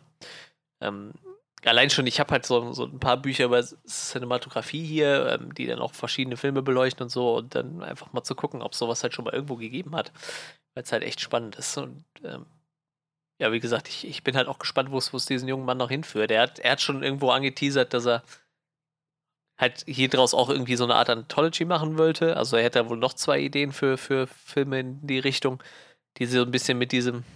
Er ist ja prädestiniert ja. dafür, ne? Also ja, ich habe auch, also tatsächlich, ich, am Anfang dachte ich noch, das wäre vielleicht so ein negativer Aspekt. Also ich hatte halt ganz oft das Gefühl, das könnte halt auch eine Twilight Zone-Folge sein. Und irgendwann habe ich halt auch gedacht, aber das ist halt einfach so, das, was, der, was, was wahrscheinlich, was sie halt mit dieser Produktion einfach aussagen wollten, ne? Also es sollte halt schon irgendwie diesen Stil auffangen, glaube ich, von, von so einer, weiß ich, Twilight Zone oder keine Ahnung, was, was hast du eben noch im Raum, so X-Factor, irgendwie so, weißt du, diese ganzen so, ja, ja, genau. so Dinge halt. Also ich, ich glaube, das ist halt einfach gewollt so. Deshalb kann man das halt auch nicht negativ angreifen. So, erst dachte ich halt so, ja, es wirkt halt nicht wie ein Film, wirkt halt wie eine Episode. Und dann dachte ich so, aber ich glaube, genau das sollte das eigentlich auch sein, so irgendwie. Ich, ich weiß nicht, so im Nachhinein mag ich das halt echt sehr gerne. So hat der Film echt schön gemacht. Also ihr merkt schon, ich glaube, wir, wir schwärmen alle relativ viel für den Film. Der ist halt auch echt gut. Und wie gesagt, mit 90 Minuten snackt man den halt auch echt gut weg so. Ja. Also vielleicht um, wir haben jetzt irgendwie wahrscheinlich viel über die, die Kamera und, und alles irgendwie auf dem Plot geredet, wie er sich entfaltet und so. Ähm, ich kann halt auf jeden Fall noch sagen, ähm, ich war spätestens, als sie dann zu der alten Lady gefahren sind, ähm, das war nochmal so ein Moment, den ich echt ja, creepy ja. fand. Also ganz ja. ehrlich creepy fand, wie sie bei ihr reinkam und sie da saß und irgendwas hat, ja.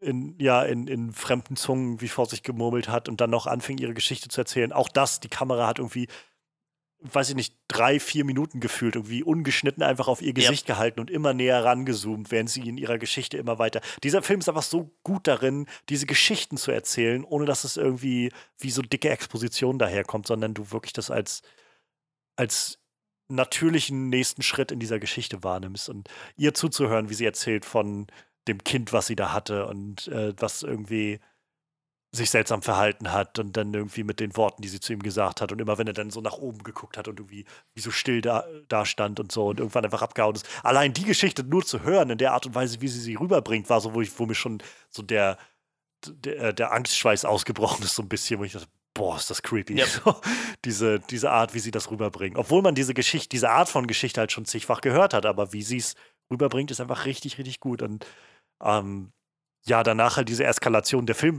ist ja danach auch nicht mehr lang. Das ja, geht dann genau, noch zehn Minuten so. oder so. Dann ist dann. Und danach, wie sie dann einfach wegfahren, dann er das abspielt und die beiden im Auto auf einmal ihren Anfall bekommen wo ich, auch da ich irgendwie, was, was passiert jetzt hier? Hier könnte jetzt alles passieren gerade. So, und äh, bis dahin, dass sie halt dann diese, die Überreste oder halt die, die Spuren von dem Schiff finden, was da im Wald war, bis halt dann das Raumschiff auftaucht bis zum Schluss. Auch was so ziemlich fett war. Also ich meine, war halt so eine typische Untertasse irgendwie, aber dann hat man ja dieses riesige Mutterschiff gesehen, was dann da unterwegs war. Und äh, halt, wie gesagt, dieser letzte Shot, wie dann die, die Kamera so über den Boden gleitet und man einfach nur noch diesen, diesen Rekorder sieht, wie er auf dem Boden liegt. Und dann Fade to Black. Mich hat das echt in so einem creepigen Moment einfach echt zurückgelassen, der Film, wo ich gedacht habe, holy ja, shit. Ich war. Ja, vor allem, man hat ja vorher auch nur diese Story von, von dem Kind gehört. Das war also das erste Mal, dass man überhaupt mitgekriegt hat, dass da wirklich wer entführt worden ist, ne? Oder einfach wer weg verschwunden ist. Ja. Das war ja ihr Sohn oder was, ne? Von, von dieser Mabel, von dieser alten Dame. Ja, ja, genau. Sie, sie wollte ja auch unbedingt ja. mit und mit zu dem Schiff, weil sie ihren Sohn wiedersehen wollte auch das so eine, oh, so eine creepige Vorstellung, wie sie das so rübergebracht ja. hat und so, so dieses, dass sie da gar keine Angst in irgendeiner Form gezeigt hat oder so. Ja, das war, glaube ich, dann in dem Alter ihr wahrscheinlich auch egal, ne? Ich glaube, da war es wirklich halt einfach für sie ja, der Punkt erreicht, wo es wichtiger war, ihren Sohn wiederzusehen, ne?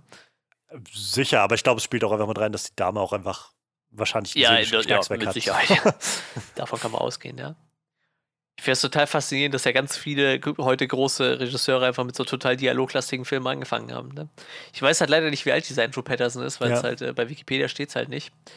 Aber ähm, wie gesagt, wenn ich so an Quentin Tarantino oder so an Reservoir Dogs denke oder so, der Film lebt, ich meine, bei Quentin Tarantino leben die Filme ja heute noch stellenweise nur von Dialogen, aber ähm, ich meine, der hat ja auch so angefangen. Oder Kevin Smith Clerks ist ja auch einfach nur ein Film, wo ein Typ halt in dem Laden steht und sich die ganze Zeit mit seinen Kunden unterhält. So, ne? Und da, da gibt es halt ja. super viele Filme, wenn man halt, ich meine, bei vielen Re Regisseuren kennt man die ersten Filme ja gar nicht, aber du musst halt, wenn du kein Budget hast, irgendwie das Ganze geschickt äh, mit was anderem ausfüllen halt. Und hier in dem ja. Fall ist es halt eine, eine, gute Story und halt echt ziemlich abgefahrenen Dialogen. Wie gesagt, ich, ich glaube halt, dass das äh, wird halt sehr gut irgendwie als Hörspiel funktionieren. So man kann Geschichten halt sehr, sehr interessant erzählen ja. auf sehr viele unterschiedliche Arten und Weisen. Also im englischen Wikipedia steht, dass er 1982 geboren wurde. Wieso steht das bei mir nicht? Beim englischen Wikipedia steht nichts. Doch, da. Ganz hinten. Ja, es Doch, ist nicht dieses ja, klassische als- vorne in der Klammer. Ich sehe es gerade. Ja, ja. Wahrscheinlich, weil sie kein, äh, kein genaues Datum haben oder so, schätze ich mal. Ja, 38, also der hat ja auf jeden Fall noch einiges an Karriere vor sich so. Das, das gibt mir Hoffnung, dass ich auch irgendwann noch einen Film gedreht kriege. So. Oder vielleicht wir als, als. On-Screen-Projekt irgendwann mal einen Film drehen. So.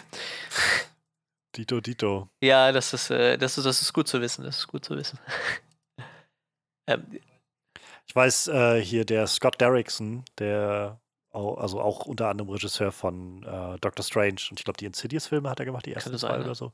Auf jeden Fall, der hat auch immer so recht viele, ich folge dem bei Twitter, der hat so recht oft, dass er so, ähm, so, so Inspirationssachen und sowas so rumschreibt. Und irgendwo hatte er was, ich, ich weiß nicht mehr, um wen es ging.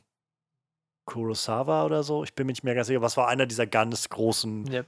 Regie Regienamen so aus von, also der, der Filmgeschichte irgendwie, wo er meinte, der hat, also wo es darum ging, dass er seinen ersten Film irgendwie mit 50 oder so gedreht hat oder sowas und er meinte, also der, der Punkt war einfach so, es ist nie zu Ja, ja, spät, klar. so dafür, seine Berufung darin zu finden oder sowas. Ähm, oder damit anzufangen und so. Und ich finde das immer ganz hilfreich. So, weil, naja, das ist ja das, was Max Klischinski schon damals bei uns gesagt hatte im Podcast, dieses sei seine Herangehensweise zu sagen, äh, man, man kann halt auch gute Filme machen und so, ohne dass man in der, von vornherein irgendwie eine Filmschule besucht hat oder irgendwas so, sondern man kann Geschichten auch andere, also auch, auch so erzählen. So, natürlich ist das mit viel Arbeit verbunden, aber das ist es Ja, immer. ähm, aber man ist halt nicht automatisch raus, nur weil man halt nicht Film studiert hat. Ja, so. das stimmt schon. Das stimmt schon. Und äh, sind wir mal ehrlich, ähm, heutzutage kannst du ja theoretisch einfach eine Handykamera irgendwo draufhalten und irgendwas Passables drehen. Also im Vergleich zu so einer Super 8-Kamera von vor ja, ja, mein, wa- was ja auch mit einem Haufen mehr Geldaufwand verbunden war irgendwie. Ne? Ich meine, also heute ist ja ein Super 8-Film entwickeln noch viel teurer wie früher, aber ich meine, das war ja auch damals schon nicht billig. Ähm, da konntest du halt nicht, äh, hast ja nicht unbegrenzt Speicher und nichts. Und heute äh, kaufst du dir für, für 20 Euro eine 40 Gigabyte Speicherkarte, 32 Gigabyte und, und filmst halt erstmal eine Stunde drauf los. Ne? Das halt, funktioniert halt heute alles. Ich meine, es gibt halt auch nicht umsonst äh, Steadycams für Handys so, ne? Also, ich meine, kann man halt alles machen. Es wird halt nur einfacher Ja. tatsächlich, ne? Und ich glaube, das ist halt auch. Also es wird halt bestimmt auch irgendwann ein Segen für, für einfach kreative Leute, die einfach nur die Kohle nicht haben, um irgendwie den Einstieg zu finden. Ne? Also hm, man, man muss halt nicht unbedingt eine 3000 Euro Kamera haben oder so. Ne? Man kann halt auch klein anfangen. Ich weiß noch hier, der, der äh, Orson Pelly heißt der so, der, ähm, der, der Paranormal Activity gemacht hat. Hat ja auch, glaube 30.000 Euro Budget gehabt und 15.000 hat die Kamera gekostet, so, ne? War halt so. Also hat er im Endeffekt mit 15.000 Euro gedreht. Was wahrscheinlich einzig und allein für Verpflegung oder so draufgegangen ist. Ich meine, er hat ja in seinem eigenen Haus irgendwie gedreht. So. Mehr, viel Ja. mehr Budget war da nicht. Special Effects gab es ja keine bis auf zum Schluss und ich glaube, den hat Steven Spielberg bezahlt oder irgendwie sowas war da. ja, das fand ich ganz nett. Der hatte irgendwie den Film gesehen und hat gesagt, ich, ich wollte halt am Ende noch ein bisschen helfen. Und da gibt es halt so eine Szene, wo seine Frau dann so Dämonenfratze in die Kamera springt quasi. Ich meine, den hätte irgendwie Steven Spielberg bezahlt oder irgendwie sowas ist aus seiner Tasche, weil der es einfach cool und passend fand für da rein. ja, Und sonst, wie gesagt, ganze Filme irgendwie mit 30.000 Budget gedreht und 15.000 hat irgendwie die Kamera gefressen. Aber wie gesagt, selbst die hat halt nicht jeder, aber jeder hat halt heutzutage ein Smartphone und kann halt irgendwie schon mal wenigstens anfangen mit irgendwas. Und mit YouTube und, und Vimeo und so hat ja auch jeder eine veröffentlichte Vertriebsplattform irgendwie. Also äh, hm, für sowas ist es auf jeden Fall ein Segen. Aber wie gesagt, hier der junge Mann hat ja dann doch ein bisschen paar Euro mehr zusammengekratzt gekriegt. Ich glaube, dass, wenn es dann doch so auf, auf Kinoniveau gehen soll, also dass es auch gut irgendwie auf einer Leinwand zeigen kannst, brauchst wirst du das auch brauchen irgendwie. So, zur Not für Nacharbeit oder so. ja. Außer du spielst halt Ja, explizit damit, so wie Blair Ja, Witch genau. Project oder sowas, dass du halt genau diesen Style irgendwie daran einbindest, so dieses billige, sag ich mal. Aber ja, natürlich. Aber ja, es ist auf jeden Fall mehr möglich. So, es ist halt, naja, es wird halt so ein bisschen, also nicht demokratisiert, so ein bisschen, das Ja. Filme machen, würde ich sagen. Also ich meine, so viele, ich meine, YouTube allein ist ja irgendwie schon so eine, so eine Filmplattform Ja, ja. geworden in irgendeiner Form. Also so viele Leute, die, die, sag ich mal, jetzt von, von kleinen, schwachsinnigen Sketchen oder so, aber auch an Leute, die einfach kleine Filme Ja. oder sonst was da machen und hochladen. So, das, das geht ja mittlerweile alles. bin auch immer wieder fasziniert, wie ähm, ich verfolge ja so viel Mu Musikkrams, gerade so, ich sag mal, deutschsprachige Hip-Hop auch und ähm, ich verfolge halt irgendwie seit sieben, acht Jahren so ein so, so einen kleinen Berliner äh, Filmregisseur für, für, also der einfach nur Musikvideos macht und wenn du dir anguckst, wie die sich über die Jahre so entwickelt haben, das ist halt echt spannend und du kannst halt so über YouTube kannst du das ja viel besser irgendwie nachverfolgen, irgendwie, als wenn die jetzt nur alle drei, vier Jahre mal einen Film raushauen. Ne? Ich sag mal, gerade in Deutschland hast du ja als Regisseur irgendwie, da haust du ja nicht alle zwei Jahre mal einen Film raus. Das ist ja nicht. In Amerika kannst du das vielleicht machen, aber hier in Deutschland funktioniert das ja so nicht und äh, ich weiß nicht, ich, ich mag das total gerne, wenn du dir halt immer diese dreieinhalb Minuten, vier Minuten Musikvideos anguckst und einfach guckst, wie diese Leute halt wachsen, so über die Zeit, wie, was sie sich halt immer ja. an Skills erarbeiten und total spannend. Ich, ich finde das ja sowieso witzig, wenn man, oder was ist witzig, aber faszinierend, wenn du siehst, so über einen längeren Zeitraum, wie Leute halt sich entwickeln, ja. also als, als Künstler in irgendeiner Form. Also ich merke es halt gerade, weil ich ähm, Dr. Who mal wieder gucke, die alten Folgen, also seit 2005 ja, quasi, ja. seit die, die, das Revival losging. Und da sind so viele Schauspieler bei, die halt damals bei Dr. Who irgendwo ein paar Rollen hatten, so kleine, kleinere Sachen. Ähm, und die mittlerweile halt echt große Namen sind. Also so einer der größten wäre wahrscheinlich Andrew Garfield, der in so zwei Episoden einfach so ein Nebencharakter war da drin. Und äh, wo ich dann noch sage, der kommt mir doch wie bekannt vor. Ne? Oh ja, es ist Andrew Garfield, okay. Stimmt, der war hier drin. Tom Ellis war, war gestern, also in einer Folge, die ich gestern gesehen habe, wo ich, das, der tauchte auf und ist, ist das Tom Ellis? Und dann sprach ihn noch jemand an und meinte, wie heißt du? Der sagte Tom. Ich dachte, oh, das na, kann nicht ein Zufall sein. Guckt nach, nee, doch, es ist tatsächlich Tom Ellis und seine Figur heißt Tom. Also, ja, das machen die ja total oft bei, bei so kleineren Rollen mit unbekannteren Schauspielern, einfach, weil es einfacher ist, ne? Einfach den Namen übernehmen und gut ist, da brauchst du dir nichts überlegen. Ich, äh, ich, mochte das hier, wie hieß der Project X, war ja auch eigentlich so ein Indie-Film über diese Riesenparty. Da, da haben wir auch einfach alle Schauspieler ihren richtigen Namen so, weil es einfach überhaupt keine Rolle spielt, wie die Leute heißen. So, ne? Also ob die, ja. ob die jetzt, ob der Hauptdarsteller jetzt Peter oder Andrew heißt, interessiert halt keine Sau. So. Spielt halt keine Rolle. Das, ja, dann behalten die halt alle ihren Namen. So. Ist ja irgendwie auch witzig. War, war, da vielleicht auch so Rolle so klein, dass es einfach irrelevant war, dem dann einen Namen zu geben. Und, ja, der heißt halt Tom, ja, dann bleibt er halt auch so. Bist halt der Tom. hm. Schön. Ja, also das finde ich einfach nur spannend, weil ja. du dann so merkst, irgendwie, ja, so zehn Jahre später oder so. Und dann, wo, wo sind sie jetzt? Und also, ähm, ich, keine Ahnung, ob das, wie das bei unseren Hörern ist, aber bei einigen Leuten ist ja äh, sofort irgendwie alles auf 180, wenn man nur Brie Larson sagt, aber ähm, ich, ich finde die Frau halt tatsächlich recht inspirierend ähm, und auch eigentlich sehr sympathisch. Ja. Ich naja. Aber die hat halt ihren eigenen YouTube-Channel aufgemacht vor ein, zwei Monaten. Ähm, oder drei, keine Ahnung. Auf jeden Fall jetzt in der Corona-Zeit, weil die halt auch einfach bei sich zu Hause saß und halt scheinbar gesagt hat, ich möchte das machen und mich da irgendwie so ein bisschen ausleben. Und so ein paar Videos gucke ich immer mal rein, was sie macht. Sie hatte jetzt so eine Reihe, also so zwei Videos, wo sie im Prinzip über so Casting-Prozesse geredet hat und Filme, die sie, ähm, wo sie im Casting war, aber die nicht bekommen hat oder sowas. Und das war ganz spannend, weil du dann mal so wirklich mitbekommst, wie das halt ist. So, also man, man, man weiß es ja irgendwie, aber trotzdem nochmal so klar irgendwie auch zu hören, wie dieses, es ist halt jahrelanges Arbeiten in dieser Branche, dass du halt irgendwo mal wohin kommst, ja. so vielleicht. ähm, weil die halt, also was die an Castings gemacht hat, das sind lauter namhafte Filme, sei über, weiß ich nicht, 10, 15 Jahre hinweg, die hat ja als Kind schon angefangen zu Schauspielern.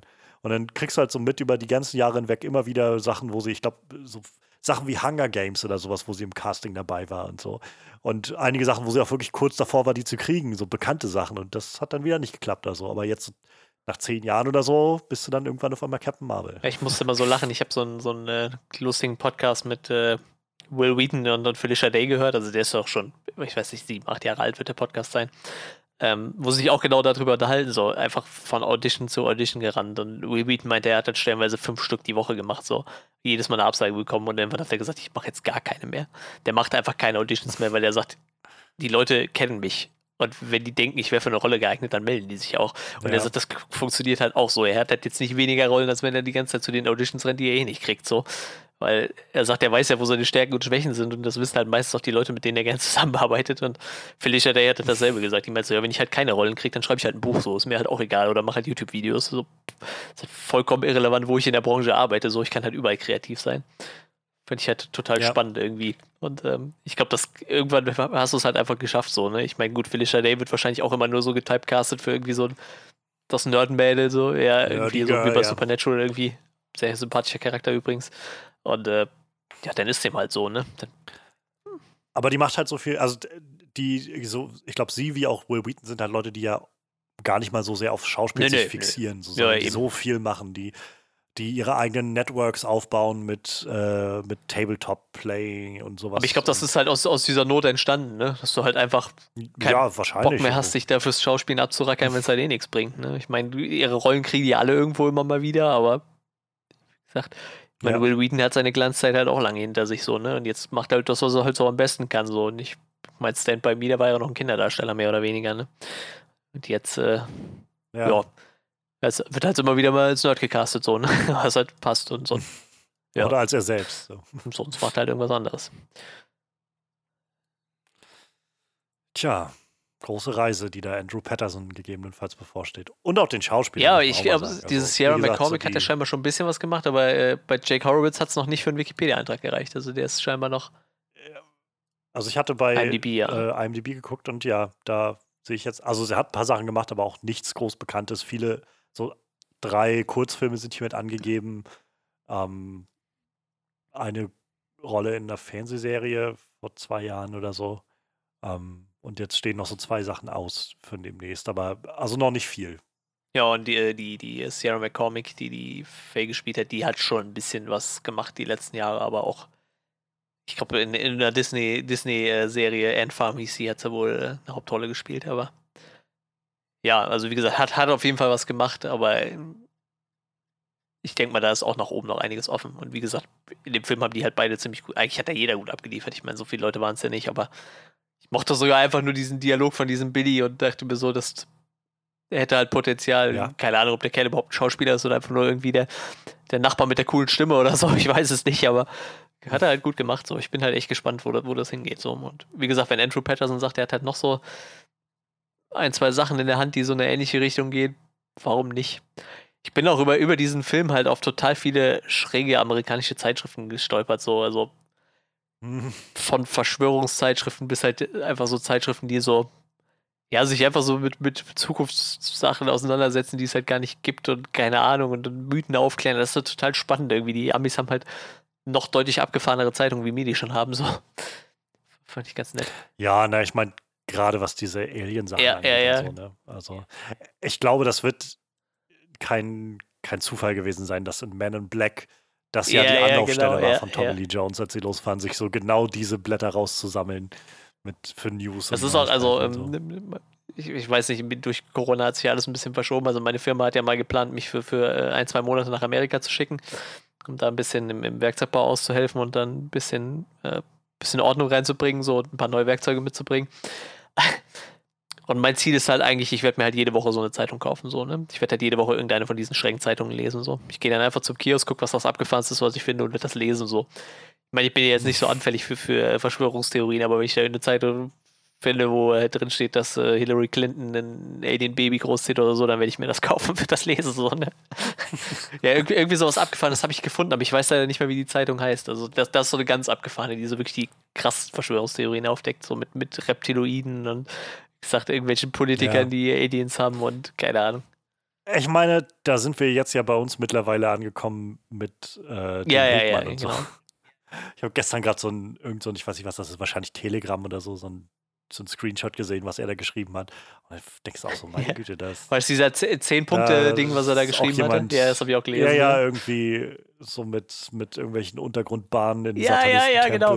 Gegenüber von Merkel in irgendeinem Museum in Berlin, der, ist der, der, der Thron von Satan und so. Ja, das habe ich auch gelesen.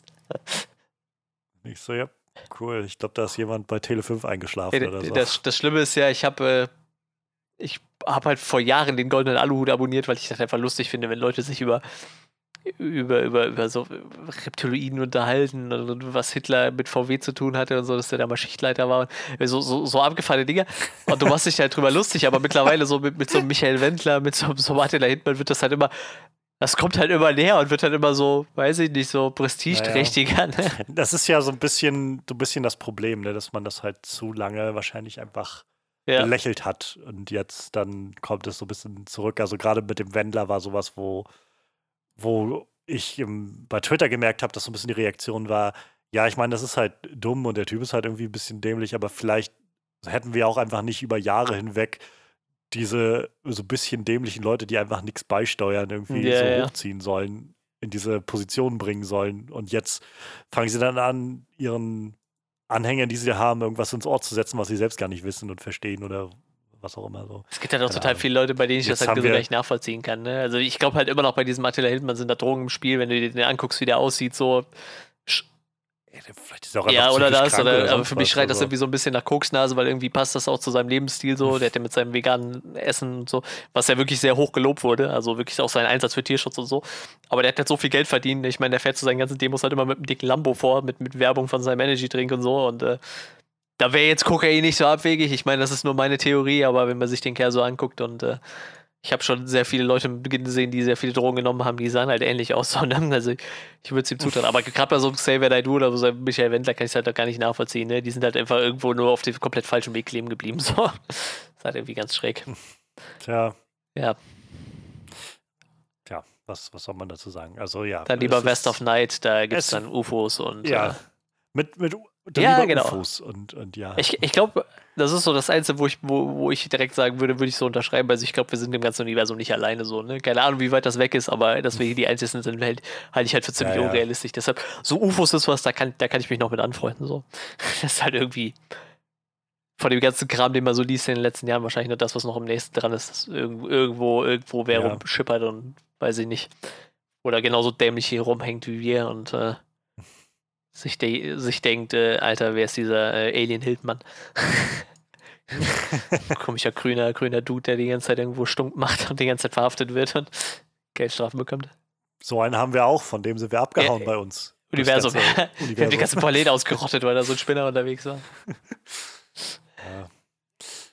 Ja, äh, ich, äh, wollte ich noch was? Ach so, ähm, auch noch auf der technischen Seite. Ich finde, der Film hat einen sehr ja, guten auf jeden Score. Fall, der untermalt das sehr, sehr gut. Ja. ähm, sehr, ja, sehr, sehr Ja. eindringlich und auch sowas, wo es an den richtigen Stellen still ist und an den richtigen Stellen so richtig anschwillt und einem so richtig zusetzt beim Zuhören.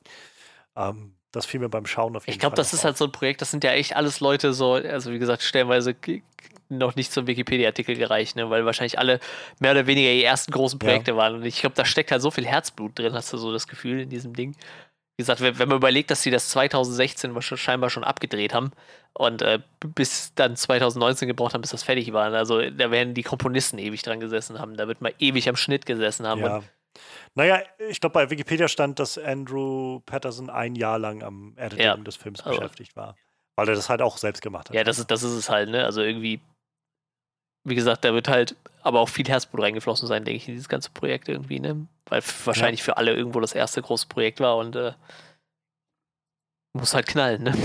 ne, mu muss es nicht, muss halt in erster Linie muss es gefallen, aber ich meine, ähm, ich weiß ja nicht, wahrscheinlich wird es jetzt nicht der meistgesehenste Film sein, aber so die Kritikerwertungen sind ja auch ziem- ziemlich positiv, ne? Also ja, das ja. hat mich dann auch vollkommen überrascht, weil ich habe den gesehen und dachte so, ich weiß nicht, ob der Film so gut ankommt irgendwie, ne? Ob das so, so ein so die breite Masse treffen kann, aber so die Kritiker hat er echt scheinbar durchweg überzeugt, so, ne? Also 92% Rating mit einem 7-8er Durchschnittsranking ist ja, ist ja super eigentlich, ne? Also das ist für ein Erstlingswerk, also das kannst Ja, du dir ein, dein, dein äh, Rotten Tomatoes Artikel kannst du dir einrahmen und an die Wand hängen dann.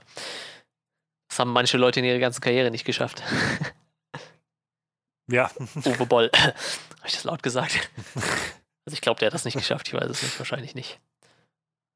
Ich hatte jetzt wahrscheinlich so intuitiv so gesagt wie Paul W.S. Anderson. ja, so, wahrscheinlich, wahrscheinlich der auch nicht. ich Der weiß ist ja noch ein bisschen genau. größer so, aber ich weiß nicht. Ich finde, äh, Uwe Boll ist halt immer so ein Aushängeschild für kriegt nichts auf die Kette. Obwohl er auch, ich glaube, ein, ein oder zwei Filme hatte, die ein bisschen besser bewertet worden sind dann. Aber ich glaube auch nicht so hoch. Aber besser auf jeden Fall. Uwe Proll. W.S. Paul W.S. Anderson, hör mir auf, ey. Ich an den Monster Hunter Film denke, da kriege ich immer noch graue Haare.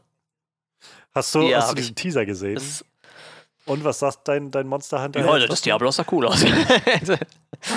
ob das jetzt nachher cool wird, weiß ich nicht. Ich glaube, äh, Mila Jovovich steht ja mit Maschinengewehr vor dem Ding oder so. Ich, ich weiß nicht, ob das geil wird. Ich weiß nicht. Äh, ja, Es waren auf jeden Fall sehr viele Ja, Kugeln, die irgendwie geflogen sind. In diesem Teaser hatte ich das Gefühl. Was nicht so was war, was ich erwartet hatte. Also, keine Ahnung, nicht erwartet, aber ich dachte immer, bei Monster Hunter geht es eigentlich nicht so ums Ballern, sondern um. ja es, es gibt halt Waffen. auch äh, Ballerwaffen, aber es gibt halt keine Maschinengewehre. Ne? Es gibt halt, weiß ich nicht, Armbrüste oder also so. Bei Monster Hunter ist ja alles übertrieben groß. Also die Schwerter sind ja größer wie, wie der Mensch, der es trägt. Ne? Und, und auch, auch die Flinten Ja. sind halt extrem riesig, aber es gibt halt keine klassischen Maschinengewehre oder so. Ne? Also das ist dann natürlich Quatsch. Aber ja, ich weiß nicht. Also wie gesagt, wenigstens das Diablos sah geil aus. Ich, äh, war ich glaube sogar ein Black Diablos oder irgendwie so, also ein bisschen abgefahrenere Form noch. Ja, ich, das ist halt so das Einzige, wo ich halt die Hoffnung habe. So, der Film wird halt wahrscheinlich totale Grütze von der Story, aber wenn die Monsterkämpfe halt wenigstens fetzen, so, ich meine, das ist halt bei Monster Hunter auch das Wichtigste irgendwie, dass die Kämpfe Bock machen, so. Hm. Dann könnte der Film halt wenigstens noch halbwegs brauchbar werden, aber. Ja. Naja. Jetzt haben wir uns erstmal die The Rest of Night angeguckt. Das ist ein ganz geerdeter Film. Der funktioniert auch. Könnt ihr mal gucken. Ich, ja, geh, ja. Ich wollte es wahrscheinlich genau ja, sagen. Vielleicht äh, mal gucken, ob es noch Sachen gibt, die uns nicht gefallen oder, oder Sachen, wo wir sagen, die, die nicht die so nicht funktioniert, haben. Genau. Oder so, ja. ja. Gibt es denn Sachen, die uns nicht gefallen haben? Also, ich, was ist nicht gefallen? Nee, so, ich glaube, ne? was, den, was den Film halt so wirklich abhält von, von so wahnsinniger Größe, ist halt, glaube ich, irgendwo noch die, für mich jedenfalls, so die die, die, die simple Natur, die diese Story irgendwo hat. ähm, ja. Keine Ahnung, das ist halt, also wenn ich jetzt halt einen neuen, sehr interessant gemachten Slasher-Film sehe, dann ist es trotzdem irgendwie so, habe ich das Gefühl, es ist halt irgendwie ein Killer mit einem Messer, der umherrennt. Und äh, weiß ich nicht, das ist äh, so in, inhärent jetzt vielleicht nicht unbedingt das das Innovativste von allem oder so. Und äh, so, also auf der Ebene, glaube ich, macht halt The Vast of Night nee, jetzt nicht unbedingt ganz neue Welten auf. Ähm, und ich mag den Einstieg, aber es ist, wie gesagt, schon. Es ist schon einfach ein, ein ziemlicher Wulst an Dialog, der also auf mich so ein bisschen einbrach, als in diesen ersten zehn Minuten, so wo ich einfach erstmal so wow, wow, wow, wow, mich so ein bisschen justieren musste auf das, was da gerade passiert. Und das ist halt, wie gesagt, auch nicht wirklich schlimm, aber ich habe halt schon gemerkt, dass es halt erstmal da, da verlangt der Film einem schon so ein bisschen was ab, habe ich das Gefühl. Ich, ich glaube so, dass, dass die Story halt relativ. Ich glaube sogar, wenn man, wenn man sich irgendwie, ich glaube, der Film hat das einfach sehr schön getragen. Ich glaube, sonst wäre das wahrscheinlich auch sehr vorhersehbar gewesen irgendwie. Ich meine, im Endeffekt, das Rufus gegen Wusmeier. Ich meine, dass sie am Ende dann einfach äh, weg sind und dann nur noch das äh, Tonbandgerät auf dem Boden rumliegt, habe ich dann so jetzt nicht kommen sehen, aber ich glaube, selbst das hätte man sich wahrscheinlich irgendwann denken können, wenn man sich, wenn man sich darauf eingeschossen hätte. Aber ich glaube, ja. die, durch diese Simpelheit der Story hatte ich, war wahrscheinlich auch, dass ich so zwischendurch das Gefühl hatte, ich gucke halt Twilight Zone irgendwie, ne? Ähm, aber wie gesagt, selbst das kann ich halt kaum negativ irgendwie bewerten, so, weil irgendwie bin ich halt der Meinung, das ist halt so eigentlich, eigentlich gewollt. Also eigentlich genau das, was der, was der Regisseur, Schrägstrich Autor, Schrägstrich Produzent äh, damit erreichen wollte, halt irgendwie. Ne? Deshalb. Ja, total. Deshalb, also ich tue mich jetzt auch schwer damit zu sagen, dass halt, das hat, hat halt nicht gut funktioniert oder sowas. So, es ist halt, glaube ich, einfach, ich, ich glaube, Andrew Patterson hat ziemlich genau das gemacht, was er machen wollte. Und ähm, ich merke einfach für mich, so wie gesagt, ich habe eigentlich nicht so wirklich, was ich, was ich groß aussetzen kann daran. Es ist mehr so ein, so wie am Anfang des Ganzen oder so, wo ich das Gefühl habe, einfach, ich, ich muss mich gerade erstmal darauf einstellen und den und der, der Film, ähm, beziehungsweise Andrew Patterson geht halt den Weg, glaube ich, nicht, ähm, das so sanft vorzubereiten und dich einzuarbeiten, sondern dich so von jetzt auf gleich ins kalte Wasser zu werfen. und äh, ja, das brauchte also für mich immer nur so ein bisschen Zeit zum Einjustieren. Ähm, und ja, ansonsten ja, wie gesagt, ich habe, ich habe, also ich könnte nicht sagen, wo ich das Gefühl habe, da war jetzt was bei, was mich richtig rausgerissen hätte. Ja, das Schöne so. ist halt, der geht halt, der ist halt mit seinen 90 Minuten auch äh, echt knackig irgendwie, ne? Also der hat, ja, ja das eben, ne, Pacing der bleibt hat keine halt Längen gut, ne? irgendwie, also. der, der, zieht sich nicht sonderlich, da ist nichts, wo du denkst, so, das gehört da eigentlich nicht hin. Ich sagte, äh, ja, ich, ich weiß nicht. Also ich habe halt so die ersten paar Minuten gedacht, ich habe doch keine Ahnung, wo es hingeht und ob der Film mich überhaupt catcht, so, aber das ging dann halt schon relativ schnell und als, wenn er einen einmal hat, dann ist es halt auch, da, da läuft es halt, ne? Wie gesagt, war halt. Ja. Ich weiß, ich habe halt auch recht wenig auszusetzen halt, ne? Wie gesagt, bis auf das ich jetzt zwischendurch mal dachte, ich gucke halt Twilight Zone irgendwie, aber wie gesagt, wahrscheinlich halt einfach alles gewollt. Und wie gesagt, ich ich könnte mir halt vorstellen, dass es halt viele Leute, die sich an Sachen wie, ja, wieso wird auf einmal das Bild schwarz? Oder dann wechseln sie ja schon mal wieder zu so einem Schwarz-Weiß-Segment. Dass es Leute gibt, die sich daran aufhängen. Aber ich fand es halt einfach gut. Es war halt gut eingesetzt. Ne? Also, was ich halt immer mal jetzt so im Nachhinein gelesen hatte, so über Letterboxd von den Leuten, die es halt jetzt nicht so toll fanden, war halt vor allem Ähm, so ein, die Figuren sind irgendwie sehr blass geblieben, ähm, wo ich halt, also ja, Ja, ich, also ich meine, die beiden Figuren sind jetzt halt nicht irgendwie, die machen jetzt nicht die größte Reise durch oder so, aber darum geht es dem Film, glaube ich, halt auch nicht. Also, wie gesagt, mein Gefühl ist mehr, dass es dem Film darum geht, diese, diese Ära von Science Fiction wieder so ein bisschen aufleben zu lassen, indem man das Ganze ja so ein bisschen mit neuer Mysterie füllt. Und dafür brauche ich jetzt gar nicht, dass die Figuren sonderlich deep sind, sondern dass ich einfach mit Ja, ihnen richtig, mitempfinden kann. genau. Und das schafft der Film halt sehr, sehr gut, finde ich, mich da reinzuwerfen und zu zeigen, ja, wie ist denn das, wenn du auf einmal so eine First-Contact-Geschichte irgendwie hast in der Zeit, wo das einfach noch gar nicht im Wissen der Menschen ist oder überhaupt in der Vorstellung ist, dass sowas passieren könnte, wo das einfach People from the Sky sind oder sowas, von denen irgendwelche Verrückten mal erzählen oder so. Aber keine Ahnung, also das, das, deshalb hatte ich da jetzt gar nicht so sehr, sehr das Problem mit. Ähm, ich glaube, ein anderer Punkt ist halt einfach diese Dialoglastigkeit. Ist, glaube ich, was, wo nicht jeder nicht, was nee, mit anfangen kann.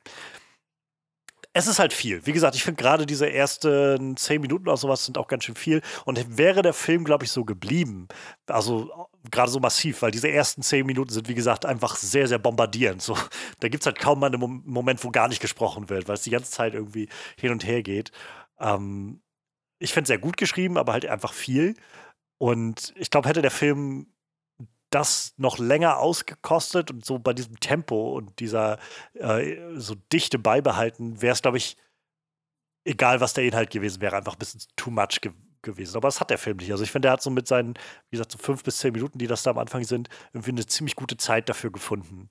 Und danach dann das Tempo so ein bisschen rausgenommen, was diese, dieser, dieser Schwall an Gesprächen Ja, das stimmt. äh, so, so betrifft. Ich hatte auch betrifft. kurz äh, die Befürchtung, dass äh, Faye ziemlich anstrengend werden könnte. Aber ähm, ja, das Ja. hat sich dann ja auch alles, alles ziemlich gelegt. Ja, wie gesagt, ich kann halt auch echt wenig Schlechtes sagen. So. Ich hatte halt eine gute Zeit in diesen 90 Minuten. Ich habe wenig erwartet. Ähm, am Anfang noch gedacht, könnte jetzt auch in die Hose gehen und am Ende war ich halt echt zufrieden mit dem Film. So. Wie gesagt, es ist jetzt, es ist halt nicht der, der revolutionärste Film aller Zeiten und irgendwie das Beste, was ich je gesehen habe oder so. Aber es ist halt einfach, es ist so ein Typ, so ein Film, wo ich das Gefühl habe, der Regisseur scheint genau das gemacht zu haben, was er machen wollte und genau das erreicht zu haben, was er erreichen wollte. okay. Und, und da, da kann ich dann auch irgendwie nicht rauskommen und also habe ich einfach nicht das Gefühl beim Rauskommen, ja, das, das hat aber nicht funktioniert irgendwie an den Film, weil ganz offensichtlich hat es für mich sehr gut funktioniert, so als Ja, Gesamtpaket. so. Ich könnte mir halt vorstellen, dass der vielleicht, ich habe so nicht, äh, keine Ahnung, mal gucken, aber ähm, ich könnte mir vorstellen, dass der vielleicht so beim Rewatch, wenn man vielleicht dann doch weiß, wie der Film sich entfaltet, dass er da vielleicht ein bisschen was an Spannung verliert. Ja, das, ja, das könnte weiß schon ich sein. ja. könnte sein. Ähm, aber das weiß ich nicht, will ich dem jetzt auch nicht wirklich Nee, anlassen. ich, ich sag muss aber auch sagen, ich habe äh, hätte jetzt auch einfach gar nicht das Bedürfnis, den nochmal zu gucken. So, der, der steht jetzt gut so da und das ist halt okay so, ne? Ich hatte heute kurz überlegt, ob ich ihn nochmal angucke, bevor wir jetzt anfangen. Und, aber ich habe dann sogar eigentlich, habe ich gerade keinen Nerv dafür, noch einen Ja. Film zu gucken. aber ja, also keine Ahnung. So, so generell, also ich glaube, ich werde den nochmal gucken irgendwann. Jetzt vielleicht nicht unbedingt ganz bald, aber so schon nochmal. Ähm, dafür fand ich ihn dann doch sehenswert genug, aber Ja, ich, Ja, ich glaube halt eher Ahnung, so, wenn ich hier also- mal einen von diesen dicken äh, Cinematografie-Kloppern durchgewälzt habe, dass ich mir den dann nochmal angucken würde, einfach um zu gucken, wie die da arbeiten, so, ne? ja, wenn man so die, ja, die Techniken so Ja, ein bisschen da, dafür wäre der dann, glaube ich, auf jeden Fall nochmal ganz gut. Ja, wie gesagt, ich, ich finde das nett. Wie gesagt, ich muss mich immer, wenn ich, wenn ich sowas lese, ein bisschen an so dann die Regisseure erinnern, die wir bis jetzt hier so im Podcast hatten, so ein Max Klischinski oder ein Daniel Schenk, die halt irgendwie auch mit nichts dann irgendwie ihren ersten Film gedreht haben und dann da was, was irgendwie so ihre Vision verwirklicht haben, ne? Und wie gesagt, das hat Andrew Patterson auf jeden Fall geschafft. Und wie gesagt, also wenn er sagt, er könnte sowas nochmal in die Richtung, äh, hätte noch Ideen für ein, zwei Dinge, gerne nochmal so, ne? Ja, ja, ja. Und äh, keine Ahnung, es muss ja gar nicht, äh, gar nicht, sag ich mal, diese Nö, nö. Aliens sein oder so. Nimm, lass ihn noch mal irgendwie andere, also wenn er Bock hat. Also ich wäre, ich, ich fände es cool, wenn diese, wenn wir vielleicht so ein kleines Revival bekommen von dieser Art von Ja. Storytelling. Ich meine, es gibt diese neue Auflage von der Twilight Zone mit Jordan Peele. Ähm, ich habe die noch ne? gar nicht gesehen. Ich weiß, ich glaube, die läuft auch gar nicht bei uns so wirklich. Also nee, nirgendwo Nee, frei nicht. zugänglich, glaube ich. Da müsste man die kaufen. Ähm, ich habe bisher, glaube ich, so sehr Gemischtes davon gehört, dass so ein paar Episoden davon sind gut, ein paar Episoden sind nicht so gut, ein paar Episoden sind scheiße. Ähm, ich glaube, Black Mirror schlägt in eine oh. ähnliche Kerbe, halt nur sehr modern, so von der Technik und so. Ähm, aber wenn man so ein bisschen diesen Spirit wieder einfangen kann und wenn er da Ideen für ja, hat eben. oder überhaupt Leute Ideen dafür haben, boah, gerne. Ich, hätte ich auf jeden Fall richtig Lust drauf. Wie gesagt, für mich ist das nicht so, es fühlt sich für mich nicht an wie so richtig Horror, sondern eher wie einfach so Gruselfilme. So wie wenn, keine Ahnung, wenn ich den Crypt Keeper sehe, so, dann habe ich mehr das Gefühl von, das ist jetzt hier so ein bisschen Gruselfeeling so und nicht halt so. Ja, ich so wollte gerade sagen, man muss sich nicht darauf einstellen, dass um die Ecke, irgendwas um die Ecke gesprungen kommt und dass man gleich hier die ganze Zeit ein Herzinfarkt Ja, ja, genau. So, sondern das, so ein bisschen mehr so, so eine creepige Atmosphäre Stimmung, schaffen. Ja. So ein bisschen einfach, ja, so, so ein bisschen so Weirdness, so dieses, hier passiert einfach gerade was echt Seltsames. So dieses Gefühl. So, wie gesagt, ich habe es vorhin schon mal gesagt, so X-Faktor, ja. finde ich, hat für mich so das gut eingefangen, dieses Gefühl von, so, dass du nimmst das jetzt nicht wirklich ernst und diese, diese Sachen bei X-Factor sind auch nie so inszeniert gewesen, dass du so, weiß ich, wie wir jetzt über Don't Breathe gesprochen hat, ja, ja. Äh, wie wir darüber gesprochen haben, dass man nie so richtig so, oh mein Gott, so, sondern einfach so dieses Gefühl von, oh mein Gott, was für eine seltsame Geschichte. Und natürlich ist das nicht wahr, aber was wäre, wenn es wahr wäre? Wenn du diesen kleinen ja. Moment bloß hast von, wäre das nicht, und dann hast du diesen kurzen Moment, wo dir so, so der Grusel so kurz über die, über die Haut geht von so einem, oh mein Gott, das wäre schon echt. Und jetzt stell dir vor, du drehst dich um und siehst diese Frau mit den roten Augen in deinem Zimmer oder so. Oder halt, weiß ich nicht, gehst abends raus und im Dunkeln und weiß ich, ich sitze hier halt im sechsten Stock bei mir, kann hier direkt rausgucken auf den, den Himmel und ich hatte halt einfach den Moment, als es dunkel war, stell dir vor, du guckst raus und siehst einfach mal dieses grüne Licht so am Himmel da. Boah, da wird dir aber schon. Und dann, ja, dann kommt einfach mal so dieser kurze, kurze Schauer so über den Rücken. Weiß ich, finde ich, find ich sehr angenehm. Ja, das stimmt. Ja, dann würde ich sagen, machen wir es doch kurz und schmerzlos. Ähm, schließen wir das mit den negativen Sachen hier ab, weil scheinbar scheint es nicht wirklich viel zu geben und äh, geben dem Film doch einfach mal eine Wertung, oder? Ja. Wie willst du anfangen? Gerne, äh, gerne. gerne. Also, wie gesagt, äh, ich finde den Film einfach als Gesamtpaket sehr, sehr rund. Ähm, bisschen gewöhnungsbedürftig vielleicht in diesen ersten zehn Minuten, aber ansonsten finde ich, ich war einfach drinne und es hat mich mitgerissen und ich habe es sehr, sehr genossen bin sehr gespannt, was Andrew Patterson als nächstes macht. Ich finde, der Film funktioniert halt auch sehr, sehr gut, wenn man einfach kaum eine Ahnung hat. Ähm, aber ja, weiß ich nicht. Also für mich einfach eine, eine sehr schöne Entdeckung dieses Jahr, dieser Film. Ähm, ich habe schon so eins, also ich habe das Gefühl, in letzter Zeit habe ich viele gute Filme auf Amazon gesehen. So, sei es Amazon Eigenproduktion, mhm. aber auch einfach so, die Amazon sich geholt hat. Irgendwie haben sie da ganz gut was aufgefahren. Ja, vor allem hat man immer so das Gefühl, die ähm, hauen, hauen, halt weniger raus wie der Rest, aber gezielter und besser irgendwie ja. funktioniert. Ja, irgendwie, irgendwie haut das hin so. Also, ja, ich bin froh, dass The Last of Night da ist. Ähm, wie gesagt, ich habe jetzt so viel geschwärmt von dem Film. Ich habe den echt sehr genossen. So ein bisschen wie Vivarium, so wo wir den auch schon hm. hatten vor ein, zwei Wochen, war schon einen Monat oder so. Aber wo wir darüber gesprochen haben, das war auch so ein Ding, wo ich so gefühlt einfach mit so einem, so einem sehr eigenen Feeling da rauskam und das Gefühl hatte von, ja, hier ist was sehr Eigenes passiert. Und das weiß ich sehr zu schätzen. Und äh, ich bin bei ähm, The Vast of Night letztendlich bei 9 von 10. So, ich finde halt, das, was er macht, macht er einfach richtig gut. Ähm, auch wenn es jetzt nicht die allerkreativste Story ist, aber das interessiert mich ehrlich gesagt gerade hm. überhaupt nicht. So, ich finde einfach, das Paket ist so rund für mich. Großartig. Ja, der Film weiß halt zu unterhalten, ne? Also ich weiß nicht, also ich habe auch am Anfang war ich ganz kurz skeptisch, wie gesagt, ich war mir nicht sicher, ob nicht vielleicht irgendwann unglaublich anfängt zu nerven, aber wenn du halt einmal drin bist und, und äh, ich meine, spätestens in dem Moment, wo sie dann anfangen, eigentlich ihren Jobs nachzugehen und dann alles ein bisschen aus dem Ruder läuft, äh, hast, er hat keiner mehr die Zeit irgendwie zu nerven, glaube ich, hier so, weil das irgendwie so, so, so eine coole Story sich da so entspinnt, aber also so eine, so eine mysteriöse Atmosphäre sich da entspinnt und äh, ich weiß nicht, also hat auf jeden Fall Spaß gemacht. Ich fand tatsächlich nachher sogar beide Hauptcharaktere so, sehr sympathisch und interessant irgendwie sagt äh, Everett, der dann immer gerne mal so ein bisschen äh, versucht, das noch zu so irgendwie sich normal zu erklären und keine Ahnung und, und, und, und dann wird es halt immer mysteriöser und nachher mhm. weiß halt mhm. keiner mehr, was abgeht eigentlich und dann will man eigentlich nur noch rausfinden, wo es herkommt. Er sagt, äh, sehr interessanter Film, wie gesagt, irgendwie sehr eigen. Andrew Patterson hat auf jeden Fall ein bisschen was Neues ausprobiert und, und, und geht halt auf jeden Fall seinen eigenen Weg und es wird halt echt spannend zu sehen, wo der, wo der junge Mann noch hingeht und was halt so seine nächsten Projekte wären. Vielleicht äh, gibt Amazon ihnen jetzt ein bisschen freie Hand für sein nächstes Projekt, so. Wenn, wenn sie sehen, wie gut die Kritikerwertungen waren. Und, und, ich weiß nicht, vielleicht haben ja auch ein paar Leute den Film dann doch ein paar Leute mehr gesehen, als, als man meinen sollte. Ähm, wie gesagt, ich hatte echt Spaß über die 90 Minuten, habe mich sehr gut unterhalten gefühlt. Fand den Film äußerst interessant, vom, vom Setting her, vom, ich weiß nicht, wie gesagt, äh, interessante neue Kamerafahrten irgendwie, die man so nicht jeden Tag sieht und interessantes, äh, dialoglastiges Storytelling. Ich, ich fand es ziemlich gut, ich hatte sehr viel Spaß. Ich lande am Ende auch bei 9 von 10 und äh, kann den Film halt echt jedem empfehlen. Das ist halt echt so eine kleine Perle, die wahrscheinlich ziemlich untergeht, wenn man nicht darauf hinweist, dass man den gucken sollte. Wie gesagt, äh, guckt euch West of Night gerne an. Erzähl. Äh, mach, erzähl fertig. Ja, das war's mehr oder weniger. Guckt euch den gerne an, wenn, wenn, wenn ihr Zeit habt. Ähm, vielleicht damit der Film noch ein bisschen mehr Aufmerksamkeit kriegt und äh, Andrew Patterson dann vielleicht noch äh, mehr in diese Richtung machen darf. Ich habe nur gerade ähm, bei, bei Amazon mal jetzt aufgemacht und wollte mal so gucken, wie die, die Kundenrezensionen davon so sind bei Amazon Prime. Also der Film hat da eine Wertung von 3,4 von 5 und wenn du so guckst, es ist ein sehr polarisierender Film. So 44% 5-Sterne-Wertung, 11% 4 Sterne, 8% 3 Sterne und dann 11% 2 Sterne und 26% 1 Stern. Und jetzt sehe ich hier gerade so ein Stern, ähm, 99% nichtssagende Dialoge, 95% Close-ups von menschlichen Gesichtern, 97% Bilder in tiefer Dunkelheit, das Auge verhungert, 100%. Der Film demonstriert die Krise des globalen Consumerisms. Hohl, hohl und noch hohler. Ein unglaublicher Unsinn, forciert, aufgefüllt mit Blabla. Ja, das ist wahrscheinlich genau das, was wir gerade in dem Film so feiern, dass er mal irgendwas anderes probiert und nicht das, was jeder andere Film macht, finden dann andere Leute wieder scheiße. Ne? Ja. Aber ähm, Manchmal glaube ich, dass besonders schlechte Filme sehr gute Bewertungen erhalten. Vielleicht, weil sie so schlecht sind, dass jeder glaubt, dahinter muss etwas Geniales stecken.